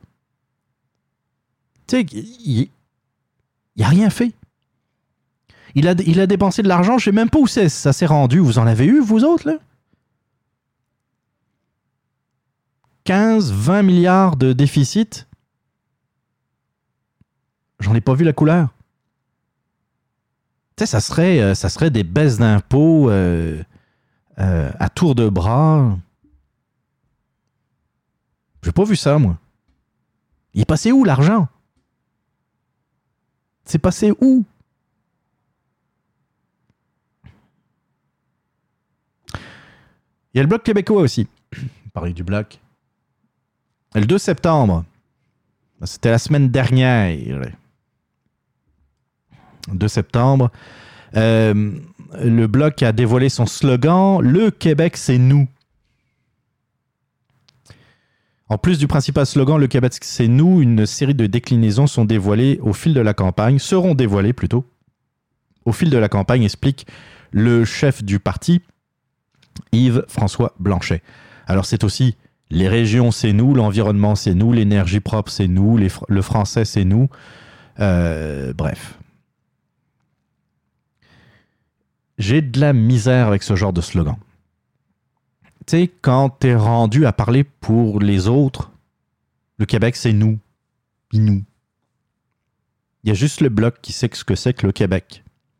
J'ai beaucoup de misère, et puis souvent, ça vient de partis politiques qui sont justement pas en position de dire qu'ils rassemblent une majorité de gens. Quand t'es t'es rendu qu'il faut que tu dises que t'es, quand t'es rendu que dans le fond, euh, les choses ne sont pas aussi évidentes que ça. Tu sais, à l'époque de, à l'époque de Lucien Bouchard, par exemple, tu le savais que Lucien Bouchard allait représenter le Québec. C'était écrit sur sa face. T'avais du monde en arrière de lui, il y avait une véritable dynamique, et puis ils sont arrivés avec je sais plus combien, 50 et quelques euh, députés euh, euh, au, comment dire, à Ottawa. Tu vas le croire, il n'a pas besoin, Lucien Bouchard n'avait pas besoin de dire Hey, le Québec, c'est nous. Ouais, c'est nous. Il n'avait pas besoin de dire ça. C'était évident. C'était évident qu'on soit même pour ou contre le bloc. Il y avait des, gens qui n'étaient pas nécessairement souverainistes qui votaient bloc parce qu'ils savaient que ça allait être la voix du Québec qui allait être portée à Ottawa. Mais quand tu es rendu que c'est plus du tout évident puis que tu as besoin de le dire dans tes slogans, en général, c'est pas bon. Ça me fait penser à. Comment il s'appelle euh, Amir Kadir Amer Kadir qui, pendant les élections, euh, pendant les élections, voyons, pendant euh, les manifestations de, euh, du printemps 2012, commençait à parler de son peuple, mon peuple. Hey! Wow! C'est pas ton peuple? C'est pas ton peuple, tu peux pas du haut de tes 8% aux élections te prendre pour, pour Gandhi? C'est quoi cette affaire-là? Tu peux pas, du haut de tes 8%, te dire que tu rassembles le peuple québécois, que c'est ton peuple. Tu sais, et puis il y a un petit côté. euh, mais en même temps, c'est pas mal à à dire, là. Un petit côté méprisant. Tu sais, mon peuple. Mon peuple. Eh, braves gens, je vous salue de loin. C'est moi, Amer Kadir. Non. Non, je suis pas d'accord avec ça. J'ai de la misère. De la misère. Surtout que le Québec, c'est nous. Mais c'est pas mal sans les gens qui sont peut-être euh, euh, nationalistes de droite. Comme je le suis. Quand je vois, euh, quand je vois le Québec, c'est nous de, de François Blanchet, et puis quand je vois l'environnement, c'est nous, l'énergie propre, c'est nous, je me dis, hmm, ok, c'est peut-être eux, mais c'est pas moi. C'est pas moi. Je suis pas contre l'environnement, c'est pas ça que je veux dire. Je suis pas contre l'énergie propre, c'est pas ça que je veux dire. Mais vous le savez aussi bien que moi, ce que ça signifie. l'environnement c'est nous, l'énergie propre c'est nous, ça signifie pas on va profiter de notre richesse qu'on a dans nos sols pour, pour faire de l'argent. Quand je lis l'énergie propre c'est nous, je me dis pas le bloc va être en faveur de, du gaz de schiste ou du pétrole, euh, euh, comment dire, anticosti. Puis, petite parenthèse, je dis pas qu'il faut faire n'importe quoi avec l'exploitation de, de ces ressources. Attention, je dis pas que c'est free for all. Je dis qu'il faut faire ça de façon responsable. Comme pour tout d'ailleurs. Il faut toujours agir de façon responsable pour tout. Et moi, j'attends le parti politique qui nous dise au Québec, on a du gaz de schiste, il faut l'exploiter. Il n'y a pas de raison que d'autres États ou d'autres pays en profitent et puissent financer, grâce à ça, des programmes sociaux, puissent financer euh, des infrastructures et que nous, on ne le fasse pas. C'est pas comme si on débordait d'argent. Je vous rappelle qu'on va quitter 12 milliards de péréquations cette année. 12 milliards. Je l'ai déjà dit à, ce micro, c'est 12 stades olympiques. Tu veux un stade olympique à Saint-Lin-des-Laurentides, je vais t'en faire un. Tu veux un stade olympique à Québec, évidemment, on va en faire un. Tu veux un stade olympique à Sherbrooke, pas de problème. Et ça, dans 12 villes. Ça n'a aucun bon sens. On va quitter 12 milliards, mais on ne veut pas toucher au gaz de schiste, vous comprenez, c'est une énergie qui n'est pas tout à fait propre. Par contre, on va bâtir des éoliennes en Gaspésie, juste pour maintenir artificiellement des emplois, et on se rend compte que ça nous coûte plus cher. Donc on se dit, on va essayer de profiter d'une énergie propre, mais au final, ça coûte encore plus cher. Il est où le gain? On n'est pas assez endetté, on n'a pas assez de problèmes d'argent.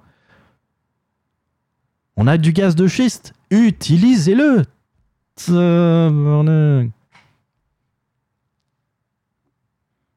Bloc. Bon.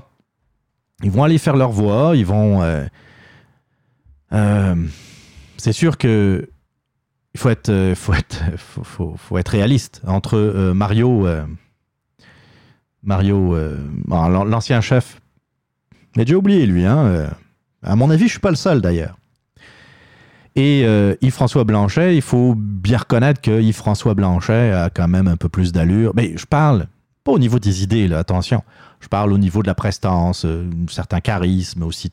Le- le- le côté communicateur, il est meilleur. Il est meilleur. Puis on le voit dans les résultats, les sondages, le bloc monte un tout petit peu. Un tout petit peu. C'est moins pire qu'avant. Le problème, c'est que euh, aujourd'hui, ils sont tellement bas dans les sondages qu'un vote pour le bloc, c'est un vote pour Trudeau. C'est clair. Puis c'est pas pour le Québec, là. Ils vont être quoi 10 Grand max? Je suis très généreux. Je suis très généreux aujourd'hui. Ils vont être 10 débutés. Vous croyez que les 10, là, ils vont changer la donne, là? Ou qu'on va l'avoir, l'argent du fédéral, avec 10 débutés? Oh oh Ça va pleuvoir On continue. Allez, là, je vois l'heure avancer. Caroline. Euh, à cette heure-là, normalement, là, mon, mon podcast est déjà en ligne. En tout cas, le NPD. Ah, le NPD. Le 3 septembre, 14 candidats néo-démocrates du Nouveau-Brunswick se rallient au Parti vert. Waouh 14 candidats. Près du tiers de tous les candidats provinciaux du NPD quittent la formation politique. Les candidats transfuges encouragent tous les néo-démocrates du pays à aller voter pour les Verts pour unir les progressistes lors des prochaines élections fédérales. Le Parti vert du Nouveau-Brunswick a fait un coup d'éclat mardi après-midi à Moncton en présentant 15 nouveaux membres. Pas moins de 14 d'entre eux étaient les candidats du nouveau Parti démocratique NPD lors des dernières élections provinciales en 2018. Le 15e, Jonathan Richardson est l'un des représentants de l'Atlantique au bureau national du NPD. Quand ça va mal. Mais ça continue. Le 6 septembre, la presse canadienne, le 6, ça c'était euh, quelque chose comme vendredi, la presse canadienne publie Le NPD est dans le rouge de 4,5 millions de dollars. Il s'agit du pire bilan financier du parti depuis 2001. Le nouveau Parti démocratique fédéral a terminé la dernière année en s'enfonçant davantage dans le rouge. Selon le bilan financier annuel du parti publié par Élections Canada, la dette du NPD s'élèverait à 4,5 millions à la fin 2018. Et il s'agit d'un troisième bilan financier négatif consécutif pour le parti dirigé par euh, Jagmeet Singh. Jag, Jagmeet? Jagmeet, je, je vais y arriver à un moment donné. Singh. Bon, de toute façon, ça sert à quoi euh, L'année prochaine, il sera parti? Il s'agit, euh, bah, l'année prochaine, au mois de novembre, il sera parti. Il s'agit également du pire bilan financier du parti depuis 2001, soit la première année pour laquelle les données sont disponibles en ligne. Le document montre notamment que le NPD a dépensé environ 1,4 million de dollars de plus que ce qu'il avait tiré en revenus l'an dernier. D'un point de vue plus positif, les dons et les contributions reçues ont connu une légère hausse de 100 000 dollars en 2018 pour s'élever à un total de 5,2 millions. Eh, ça, c'est du positif. hein. Il y a eu 100 000 dollars de plus en 2018 sur 5,2 millions. C'est normal qu'il y ait quand même un peu plus de cotisations, de contributions, euh, puisqu'il y a une année, une année électorale qui arrive. hein. À partir du moment, à partir du moment où euh, y a, on rentre dans une année électorale, il y a un peu plus de contributions. Puis là, 100 000 dollars. tabarnouche. Et non, ça, ça va pas bien. Et puis, euh, dans les sondages, j'en ai pas beaucoup parlé quand, je quand j'ai été sur le site de, de QC 125, mais au niveau du vote populaire, c'est moins de 14% pour le NPD. Ils reviennent, euh, ils reviennent dans le fond à ce qu'ils étaient avant euh, Jack, euh, Jack Layton, tout simplement. Y a pas. euh, puis, je vois les, les projections. Le 25 août 2019, ils étaient à 15% pratiquement. Puis là, comme je vous ai dit, ils sont en bas de 14%. Donc, c'est même pas. Il n'y a même pas d'espoir. L'électorat s'effrite lentement, mais sûrement. Les Verts, par contre, euh, les Verts sont à 10,3%. Les Verts. Non, Siri, tais-toi. Euh, les Verts sont à 10,3%, c'est-à-dire euh, quand même à, à 4 points. 3-4 points derrière, le NPD. Ça va pas leur donner nécessairement d'élus. On pense que c'est quoi en nombre d'élus? Projection en sièges. Selon QC 125, euh, peut-être peut-être 4 sièges pour les Verts. 4 sièges. Vous voyez là, ils, ils sont à 3% en arrière du NPD. Ils vont avoir 4 sièges. Le NPD à 14%, ils vont voir peut-être 16 sièges. C'est délirant. Ça, va mal pour le NPD. Puis comme je disais tantôt, c'est le seul parti qui pourrait aller chercher des voix euh, chez les libéraux. Et euh, bah, ça ça prend pas le bord, ça ça prend pas le bon bord. Euh, peut-être les Verts, oui, à ce moment-là, il faut peut-être prier. Il faut peut-être prier pour que les Verts percent un peu plus.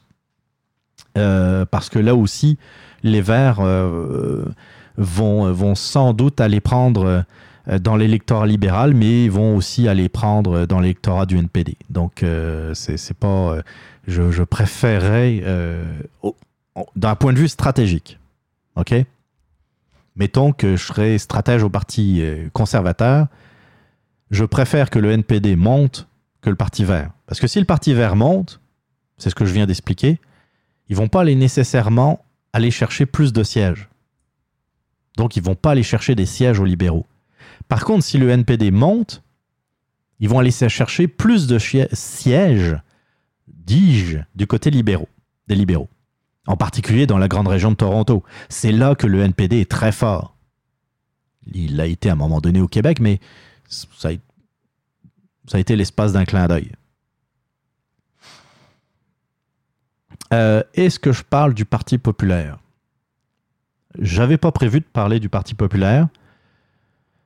Je veux dire quelques mots. Le Parti populaire se peinture dans le coin. Euh, j'ai l'impression, que Maxime Bernier, j'ai beaucoup de respect pour Maxime Bernier. Je ne pas, euh, je veux pas le détruire là aujourd'hui, mais j'ai l'impression qu'il est très, très, très, très, très mal conseillé. Il est très mal conseillé. Ça, c'est évident. L'histoire des pancartes euh, sur euh, non à l'immigration massive, d'accord ou pas, on parle bien d'immigration de masse. Il n'a pas dit je suis contre l'immigration. Ouais. Mais tu m'aurais proposé de revoir le slogan, là, de voir le slogan, de l'autoriser. Je t'aurais tout de suite dit, hey, fais pas ça. Fais pas ça. Ça va être tourné dans les médias comme, comme si tu étais contre l'immigration en général. Puis c'est ça que ça a donné. C'était évident. C'était le piège dans lequel il fallait pas tomber. Il est tombé lui-même. Il est tombé lui-même. C'est-. Je comprends. Tu es contre l'immigration de masse parce qu'il y a beaucoup de Québécois qui sont contre les frontières ouvertes, par exemple, euh, sur le chemin Roxham. Oui. Dis-le dans un discours. Dis que tu veux fermer le, chemin Roxham. Tu tu sais, un sujet aussi délicat, aussi polarisant que l'immigration, donne-toi le temps de l'expliquer. Donc tu l'expliques dans les médias. Tu limites pas ça à un slogan. C'est l'erreur à pas faire. Même, même si tu as raison, tu fais pas ça. Dans les campagnes, dans les panneaux électoraux, dans les panneaux euh, publicitaires, tu mets des slogans bien positifs. Tu mets des slogans je vais baisser vos impôts, je vais, je vais arrêter euh, le gaspillage, euh, des affaires de même. Où il n'y a pas de polémique, il n'y aura, pas de sous-entendu, il n'y aura pas de malentendu. Parle pas d'immigration, jamais. Jamais. Si tu peux pas l'expliquer, si tu peux pas amener ton point dans une argumentation, n'en parle pas. Ça sert à rien. Puis on le voit, ça a donné quoi? Oui, on a parlé de Maxime Bernier. C'est vrai. Quand tu es à 3%, quand tu es dans la marge d'erreur, là, je comprends pas. Il y avait tellement d'autres d'autres choses à dire plutôt que, que de parler de ça. Et puis, je dis pas qu'il faut pas qu'il parle d'immigration. Encore une fois, dans un débat, par exemple, dans, euh, dans les médias, sur, euh, euh, dans une capsule YouTube, dans un podcast, tu as le temps d'argumenter. Tu vas dire, by the way, il va falloir revenir sur certaines décisions qui ont été prises par le fédéral ces dernières années, en particulier au niveau des frontières. Euh, L'appel d'air qu'a créé la prise de position de Justin Trudeau par rapport à l'immigration, où il a quasiment invité, euh, bah, il a même invité euh, avec un tweet tous les immigrants aux États-Unis à venir au Canada pour, pour plus pour, l'accueil, dans le fond, c'était irresponsable. Et à partir de là, oui, il faut fermer la porte à l'immigration illégale et à l'immigration de masse. Tu le dis comme ça, ça passe comme une lettre à la poste, il n'y a plus rien à dire. Journaliste va, va s'essayer avec une question, tu vas répondre, tu vas avoir le temps d'argumenter. Si tu fais une pancarte électorale, une, pancarte publicitaire de même, tu vas laisser tout le monde parler contre toi, sans pouvoir avoir l'occasion de répondre. Tout le monde va avoir son avis. Les journalistes euh, comme euh, Radio Cannes, la presse, euh, le Journal de Montréal aussi vont parler. Oh ben, euh, Maxime Bernier a mis une pancarte contre l'immigration. Bien sûr que c'est pas vrai. Bien sûr que c'est du fake news. Bien sûr. Mais eux vont avoir toute la tribune possible pour expliquer que t'es un gros con. Et toi, tu seras là tout seul, en bosse, à ronger ton frein parce que tu peux, tu peux rien dire. Là, tu vas faire des tweets. Tu vas écrire des tweets. Je sais pas. Puis les, tweets sur, euh, sur euh, comment qu'elle s'appelle? Greta. Greta Thunberg. Bon, ben, euh, ok. Là aussi, il est tombé dans le piège. Les environnementalistes poussent cette petite fille parce que c'est une petite fille, puis en plus, elle a le syndrome d'Asperger. T'en prends pas elle. Tu peux dire, euh, je trouve ça étonnant que personne se demande qui la manipule. Je trouve ça anormal que les journalistes, un peu comme je l'ai dit la semaine dernière, je trouve ça anormal que les journalistes ne, ne fassent pas leur travail pour essayer de voir qui en arrière du, du phénomène Greta Thunberg. Est-ce normal qu'il y ait des, euh, des milliardaires qui n'ont rien, rien à voir avec l'environnement, qui sont en arrière de Thunberg? On parle aussi, là je mettre des guillemets, peut-être de Soros qui serait en arrière. Mais Soros, je me méfie parce que je n'ai pas réussi à, recouper l'information. Puis c'est aussi un peu l'épouvantail de certaines personnes. Hein. Euh, je dis pas que c'est c'est un euh, George Soro- Soros est, un, un, un indivi- un individu absolument exécrable sur bien des aspects. Mais euh, il faut se méfier. C'est pas Soros en arrière de, de tout ce qui se passe mal dans le monde. hein. Donc peut-être qu'il est en arrière, peut-être que peut-être qu'il agit aussi euh, en sous-marin pour pousser. Puis de toute façon, ce que fait euh, Greta Thunberg va dans les intérêts de George So- Soros, donc euh, il doit pas être contre ça. Mais bon, je me méfie. Où j'en étais? Oui, Maxime Bernier. Oh. Sérieusement. Ce gars-là me fâche. Ce gars-là me fâche parce qu'il il- il a aussi des bonnes idées.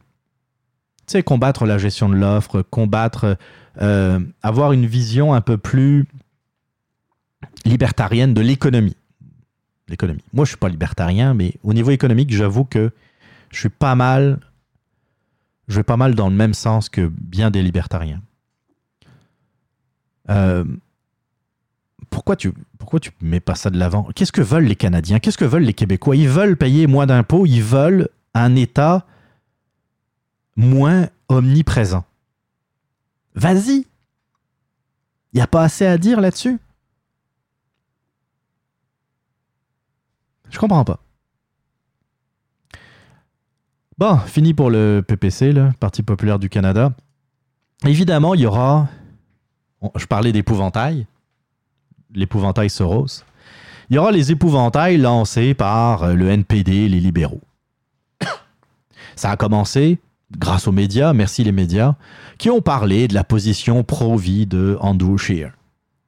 Andrew Scheer est pro-vie, Andrew Scheer veut remettre en cause l'avortement, bla bla bla bla. bla.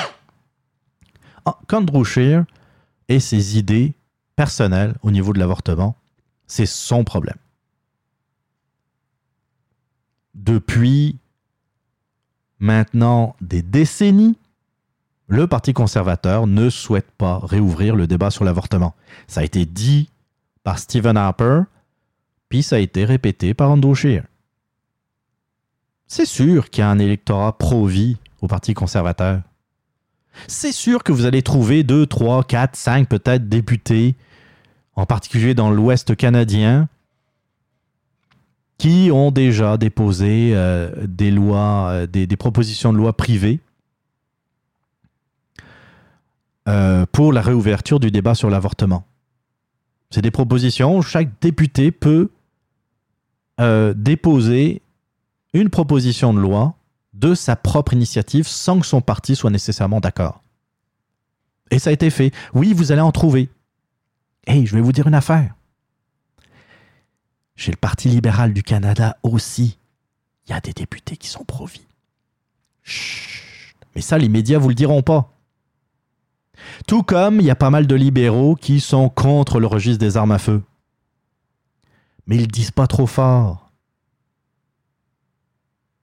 Pourquoi ils sont contre? Ben Parce qu'ils sont dans des zones rurales, puis qu'il y a des chasseurs, puis qu'il y a des gens qui sont... sont L'électorat est pas mal en maudit contre tous les registres qui existent sur les armes à feu. Ils sont en maudit parce qu'on les prend euh, pour des criminels alors que... Ben non, ils vont chasser.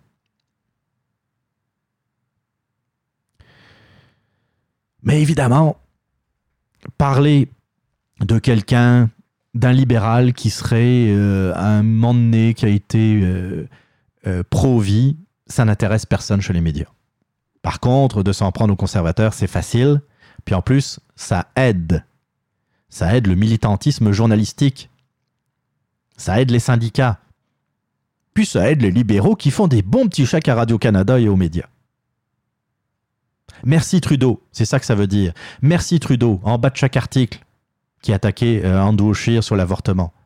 Une question qui, de toute façon, les journalistes le savent très bien, n'est pas à l'agenda du Parti conservateur. Ça me rappelle 2006, les campagnes de 2006, puis après euh, les, les différentes élections. À chaque élection, on disait Stephen Harper, il s'en prend aux femmes. Stephen Harper, il veut réouvrir le, le- débat sur l'immigration. Euh, sur l'immigration, sur. Bah, ouais, peut-être aussi, mais sur, euh, sur l'avortement. Le méchant Stephen Harper. Je voulais retrouver. Moi, je me souviens en particulier d'une publicité, d'une d'une publicité négative du NPD. Je je sais plus en quelle année c'était. En tout cas, c'était pendant la période de Jack Layton, le gars qui souriait tout le temps et qui était super sympathique. hein. Ouais, ben, la publicité euh, contre les conservateurs était pas mal moins sympathique que le personnage. Je me souviens plus, mais ben, je n'ai pas réussi à retrouver la publicité, mais peut-être que vous allez vous en souvenir.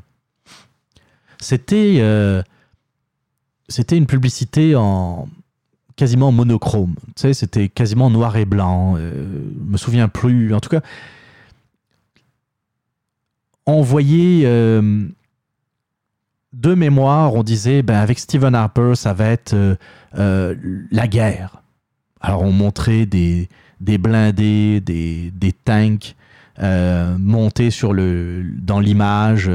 et puis, on parlait évidemment de l'Afghanistan, de l'Irak. Avec Stephen Harper, c'est la guerre. Alors, c'est une grosse, grosse image d'armée de, guerre, etc. Après, c'était dans, le même, euh, dans la même publicité, c'était euh, Stephen Harper, c'est les sables bitumineux. Alors, on voyait évidemment les, champs pétroliers, puis euh, c'était en dessin, c'était comme des ombres. hein. on voyait pas nettement euh, ce que c'était.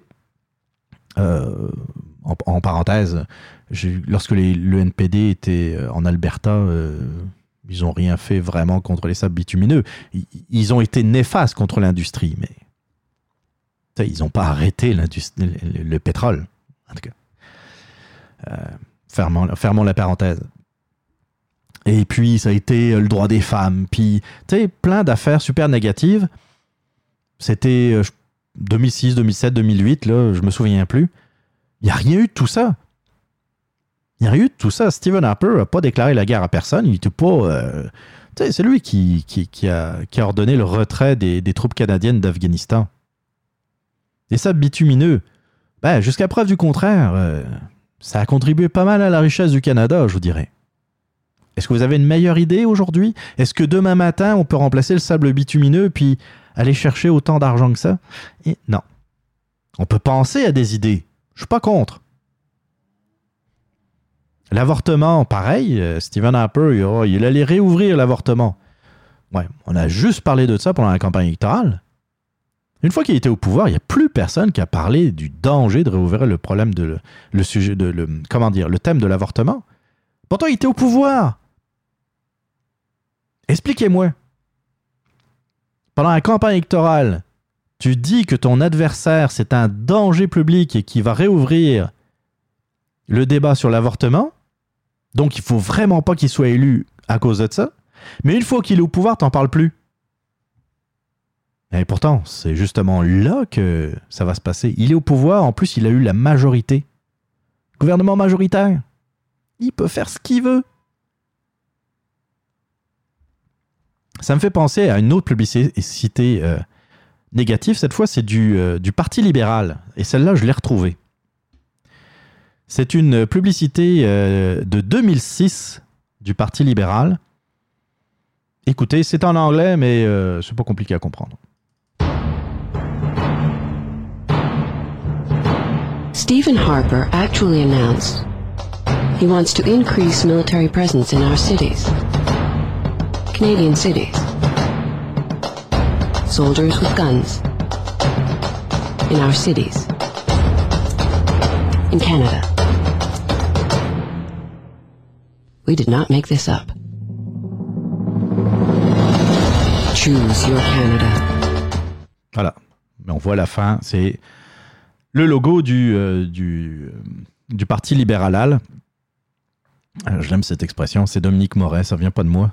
C'est Dominique Moret qui, qui, appelle, qui appelle le Parti libéral. La trouve drôle. Oui, oui, moi j'ai des plaisirs simples. Qu'est-ce que vous voulez? Ça, c'est euh, ça. On voyait, dans le fond, vous n'avez pas l'image, mais peut-être que vous vous en rappelez. On voit la face. Bon, en fait, au début, on ne voit pas sa face, mais on voit progressivement apparaître une, une image en noir et blanc de Stephen Harper, euh, mais vraiment zoomé, là, en gros plan. Puis, avec ces phrases, Stephen Harper veut augmenter la présence de militaires euh, dans les villes canadiennes. Et puis, il joue là-dessus des soldats avec des armes dans des villes, dans, des- dans nos villes, au Canada. Sais, juste pour montrer que ça n'a aucun sens. Ce qui n'a aucun sens, c'est cette publicité. C'était en 2006.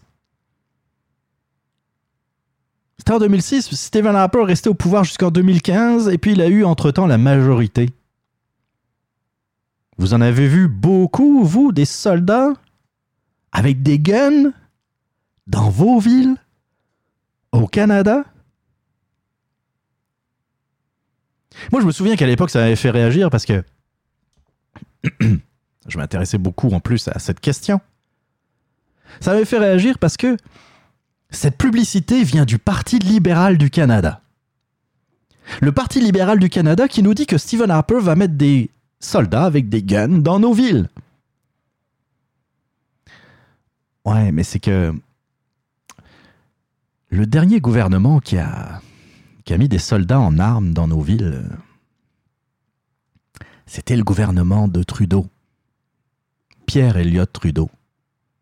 C'était en octobre 70, à Montréal. À Montréal, au Canada. Les libéraux avaient mis des soldats avec des guns dans nos villes.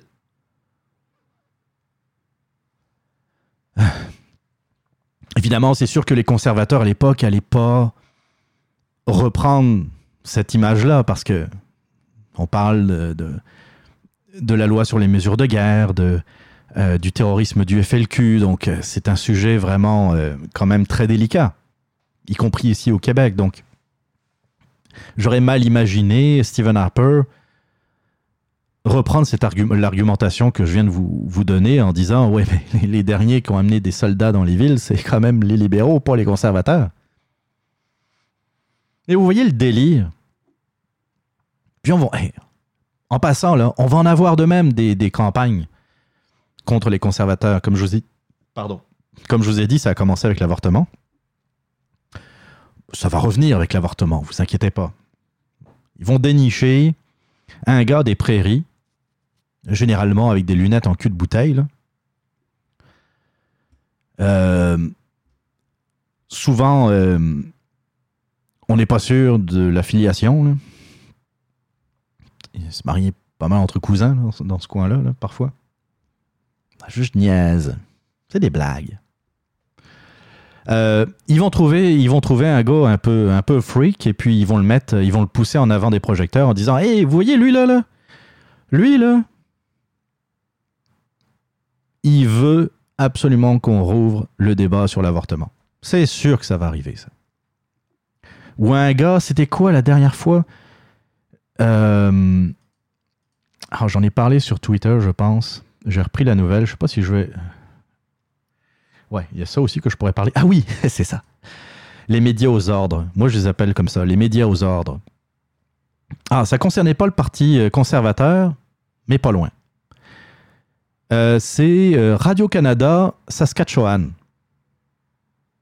Parti populaire du Canada. Deux candidats de Saskatoon participent à un concours de tir. Radio-Canada fait une nouvelle parce qu'il y a deux candidats du Parti populaire du Canada qui ont été à un concours de tir.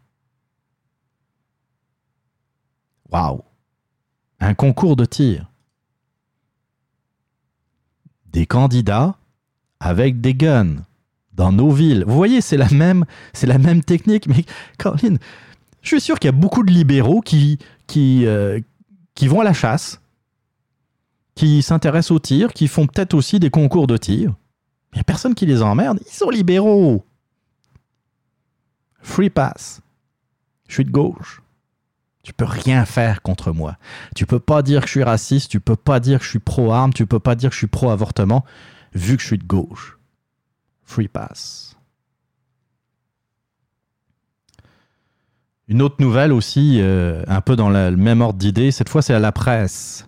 La prêche. Andrew Scheer, traité de criminel climatique par. par. un manifestant. Il était. euh, il était. euh, euh, devant, devant des, des- entrepreneurs à Montréal. Je ne sais plus comment ça s'appelle. Enfin, vous savez, le, le- un club d'entrepreneurs où tous les politiciens en campagne électorale défilent dans le fond. Ils font, une allocution et puis tout le monde les applaudit. Il y a une personne qui a crié criminel climatique. La presse euh, fait, plutôt un article avec ça. D'ailleurs, je leur dis la presse, après avoir minimisé le scandale SNC Lavalin, agit en véritable goon de Justin Trudeau depuis des semaines. Décidément, la presse fait tout pour disparaître. Tu fais un article là-dessus. Un manifestant. Un seul. Un seul. Pensez-y, ça peut être n'importe quoi. Moi, là, si j'allais à un meeting de Justin Trudeau, puis tout seul, j'allais dire criminel budgétaire. Est-ce que vous pensez que je vais avoir droit à un article dans la presse?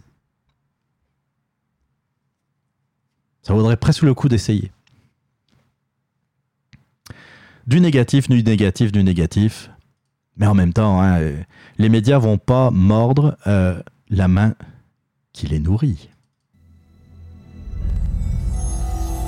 Le podcast with cheese. Do you want to know what it is? Wow, wow, wow, wow. C'est pas juste un autre jingle de promotion avec des sons tirés du film de la Matrice puis qu'on fait semblant d'être les sauveurs de la planète puis qui vont réveiller tout le monde juste avec une émission de radio, là, tu sais. What is it? C'est quoi le podcast with cheese? What is it? Anyways, y a pas de sport ici. Y a, y a pas de météo non plus. là. Puis on fait pas la promotion des vedettes. Oh, sa robe est tellement belle, je donne un 8 sur 10. Oui, je te donne zéro. Le podcast with cheese, c'est un danger contre la conformité. It's hardcore. Ça stimule ta pensée critique indépendante. Nous autres, on parle pas à des bébés, là. Correct? As-tu peur des gros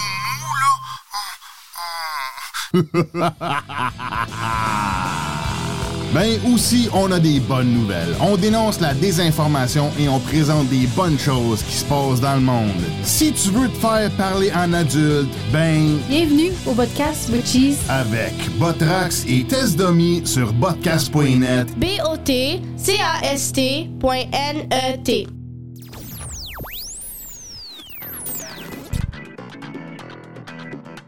Vous voulez réagir, vous avez des commentaires, des opinions ou tout simplement des questions, la boîte vocale du Radioblog est faite pour vous. Rendez-vous sur le www.radioblog.ca, rubrique boîte vocale, ou appelez directement au 438 300 6833 438 300 68 33 et votre message pourrait passer dans une prochaine émission. La boîte vocale du Radioblog, c'est l'occasion de vous faire entendre.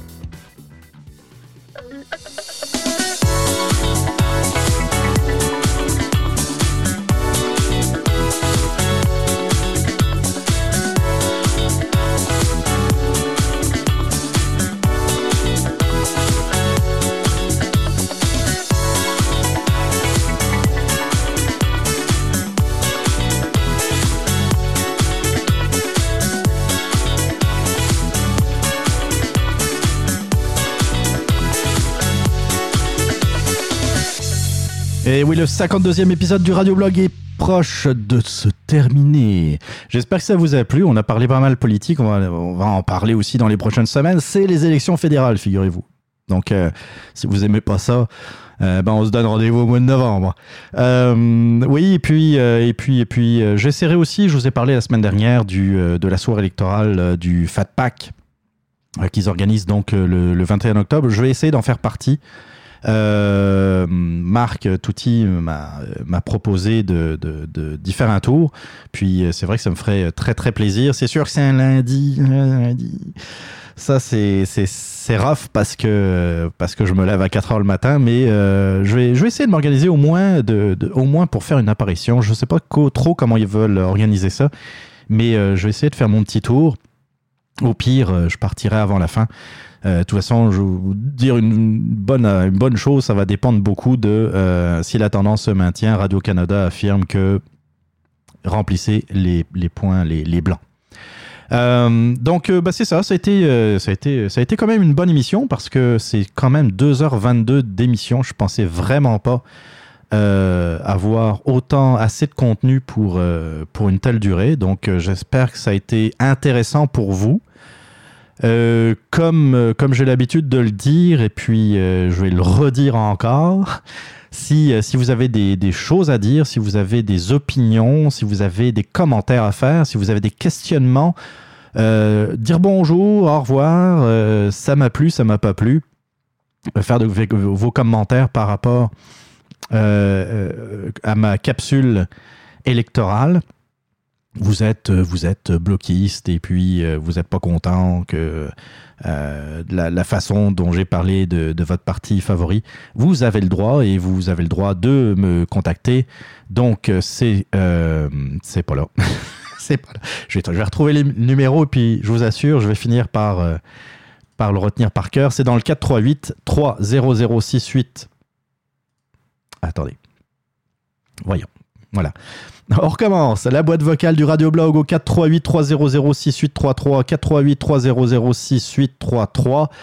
Euh, sinon, il y a toujours la boîte vocale accessible depuis le site radioblog.ca. Radioblog.ca, rubrique boîte vocale. Mais comme l'a fait euh, notre ami euh, Woodbreaker, vous pouvez aussi m'envoyer un message audio euh, en Messenger depuis la page Facebook ou si, euh, si je fais partie de vos contacts Facebook, vous pouvez aussi le faire euh, en l'envoyant directement dans, dans mon Messenger. Donc, c'était le 52e épisode du Radio Blog. J'aimerais remercier Lionstone et Vitality pour les musiques en introduction du show, Balado Québec, le Fat Pack, ainsi que l'heure juste du camionneur pour leur partage d'émissions. Et puis, merci à vous chers auditeurs, pour euh, l'écoute. Donc, on se retrouve, euh, on se retrouve euh, dans une prochaine émission. Hein? Peut-être la semaine prochaine, qui sait, qui sait. Et puis, en attendant, bien, prenez bien soin de vous. Bye bye.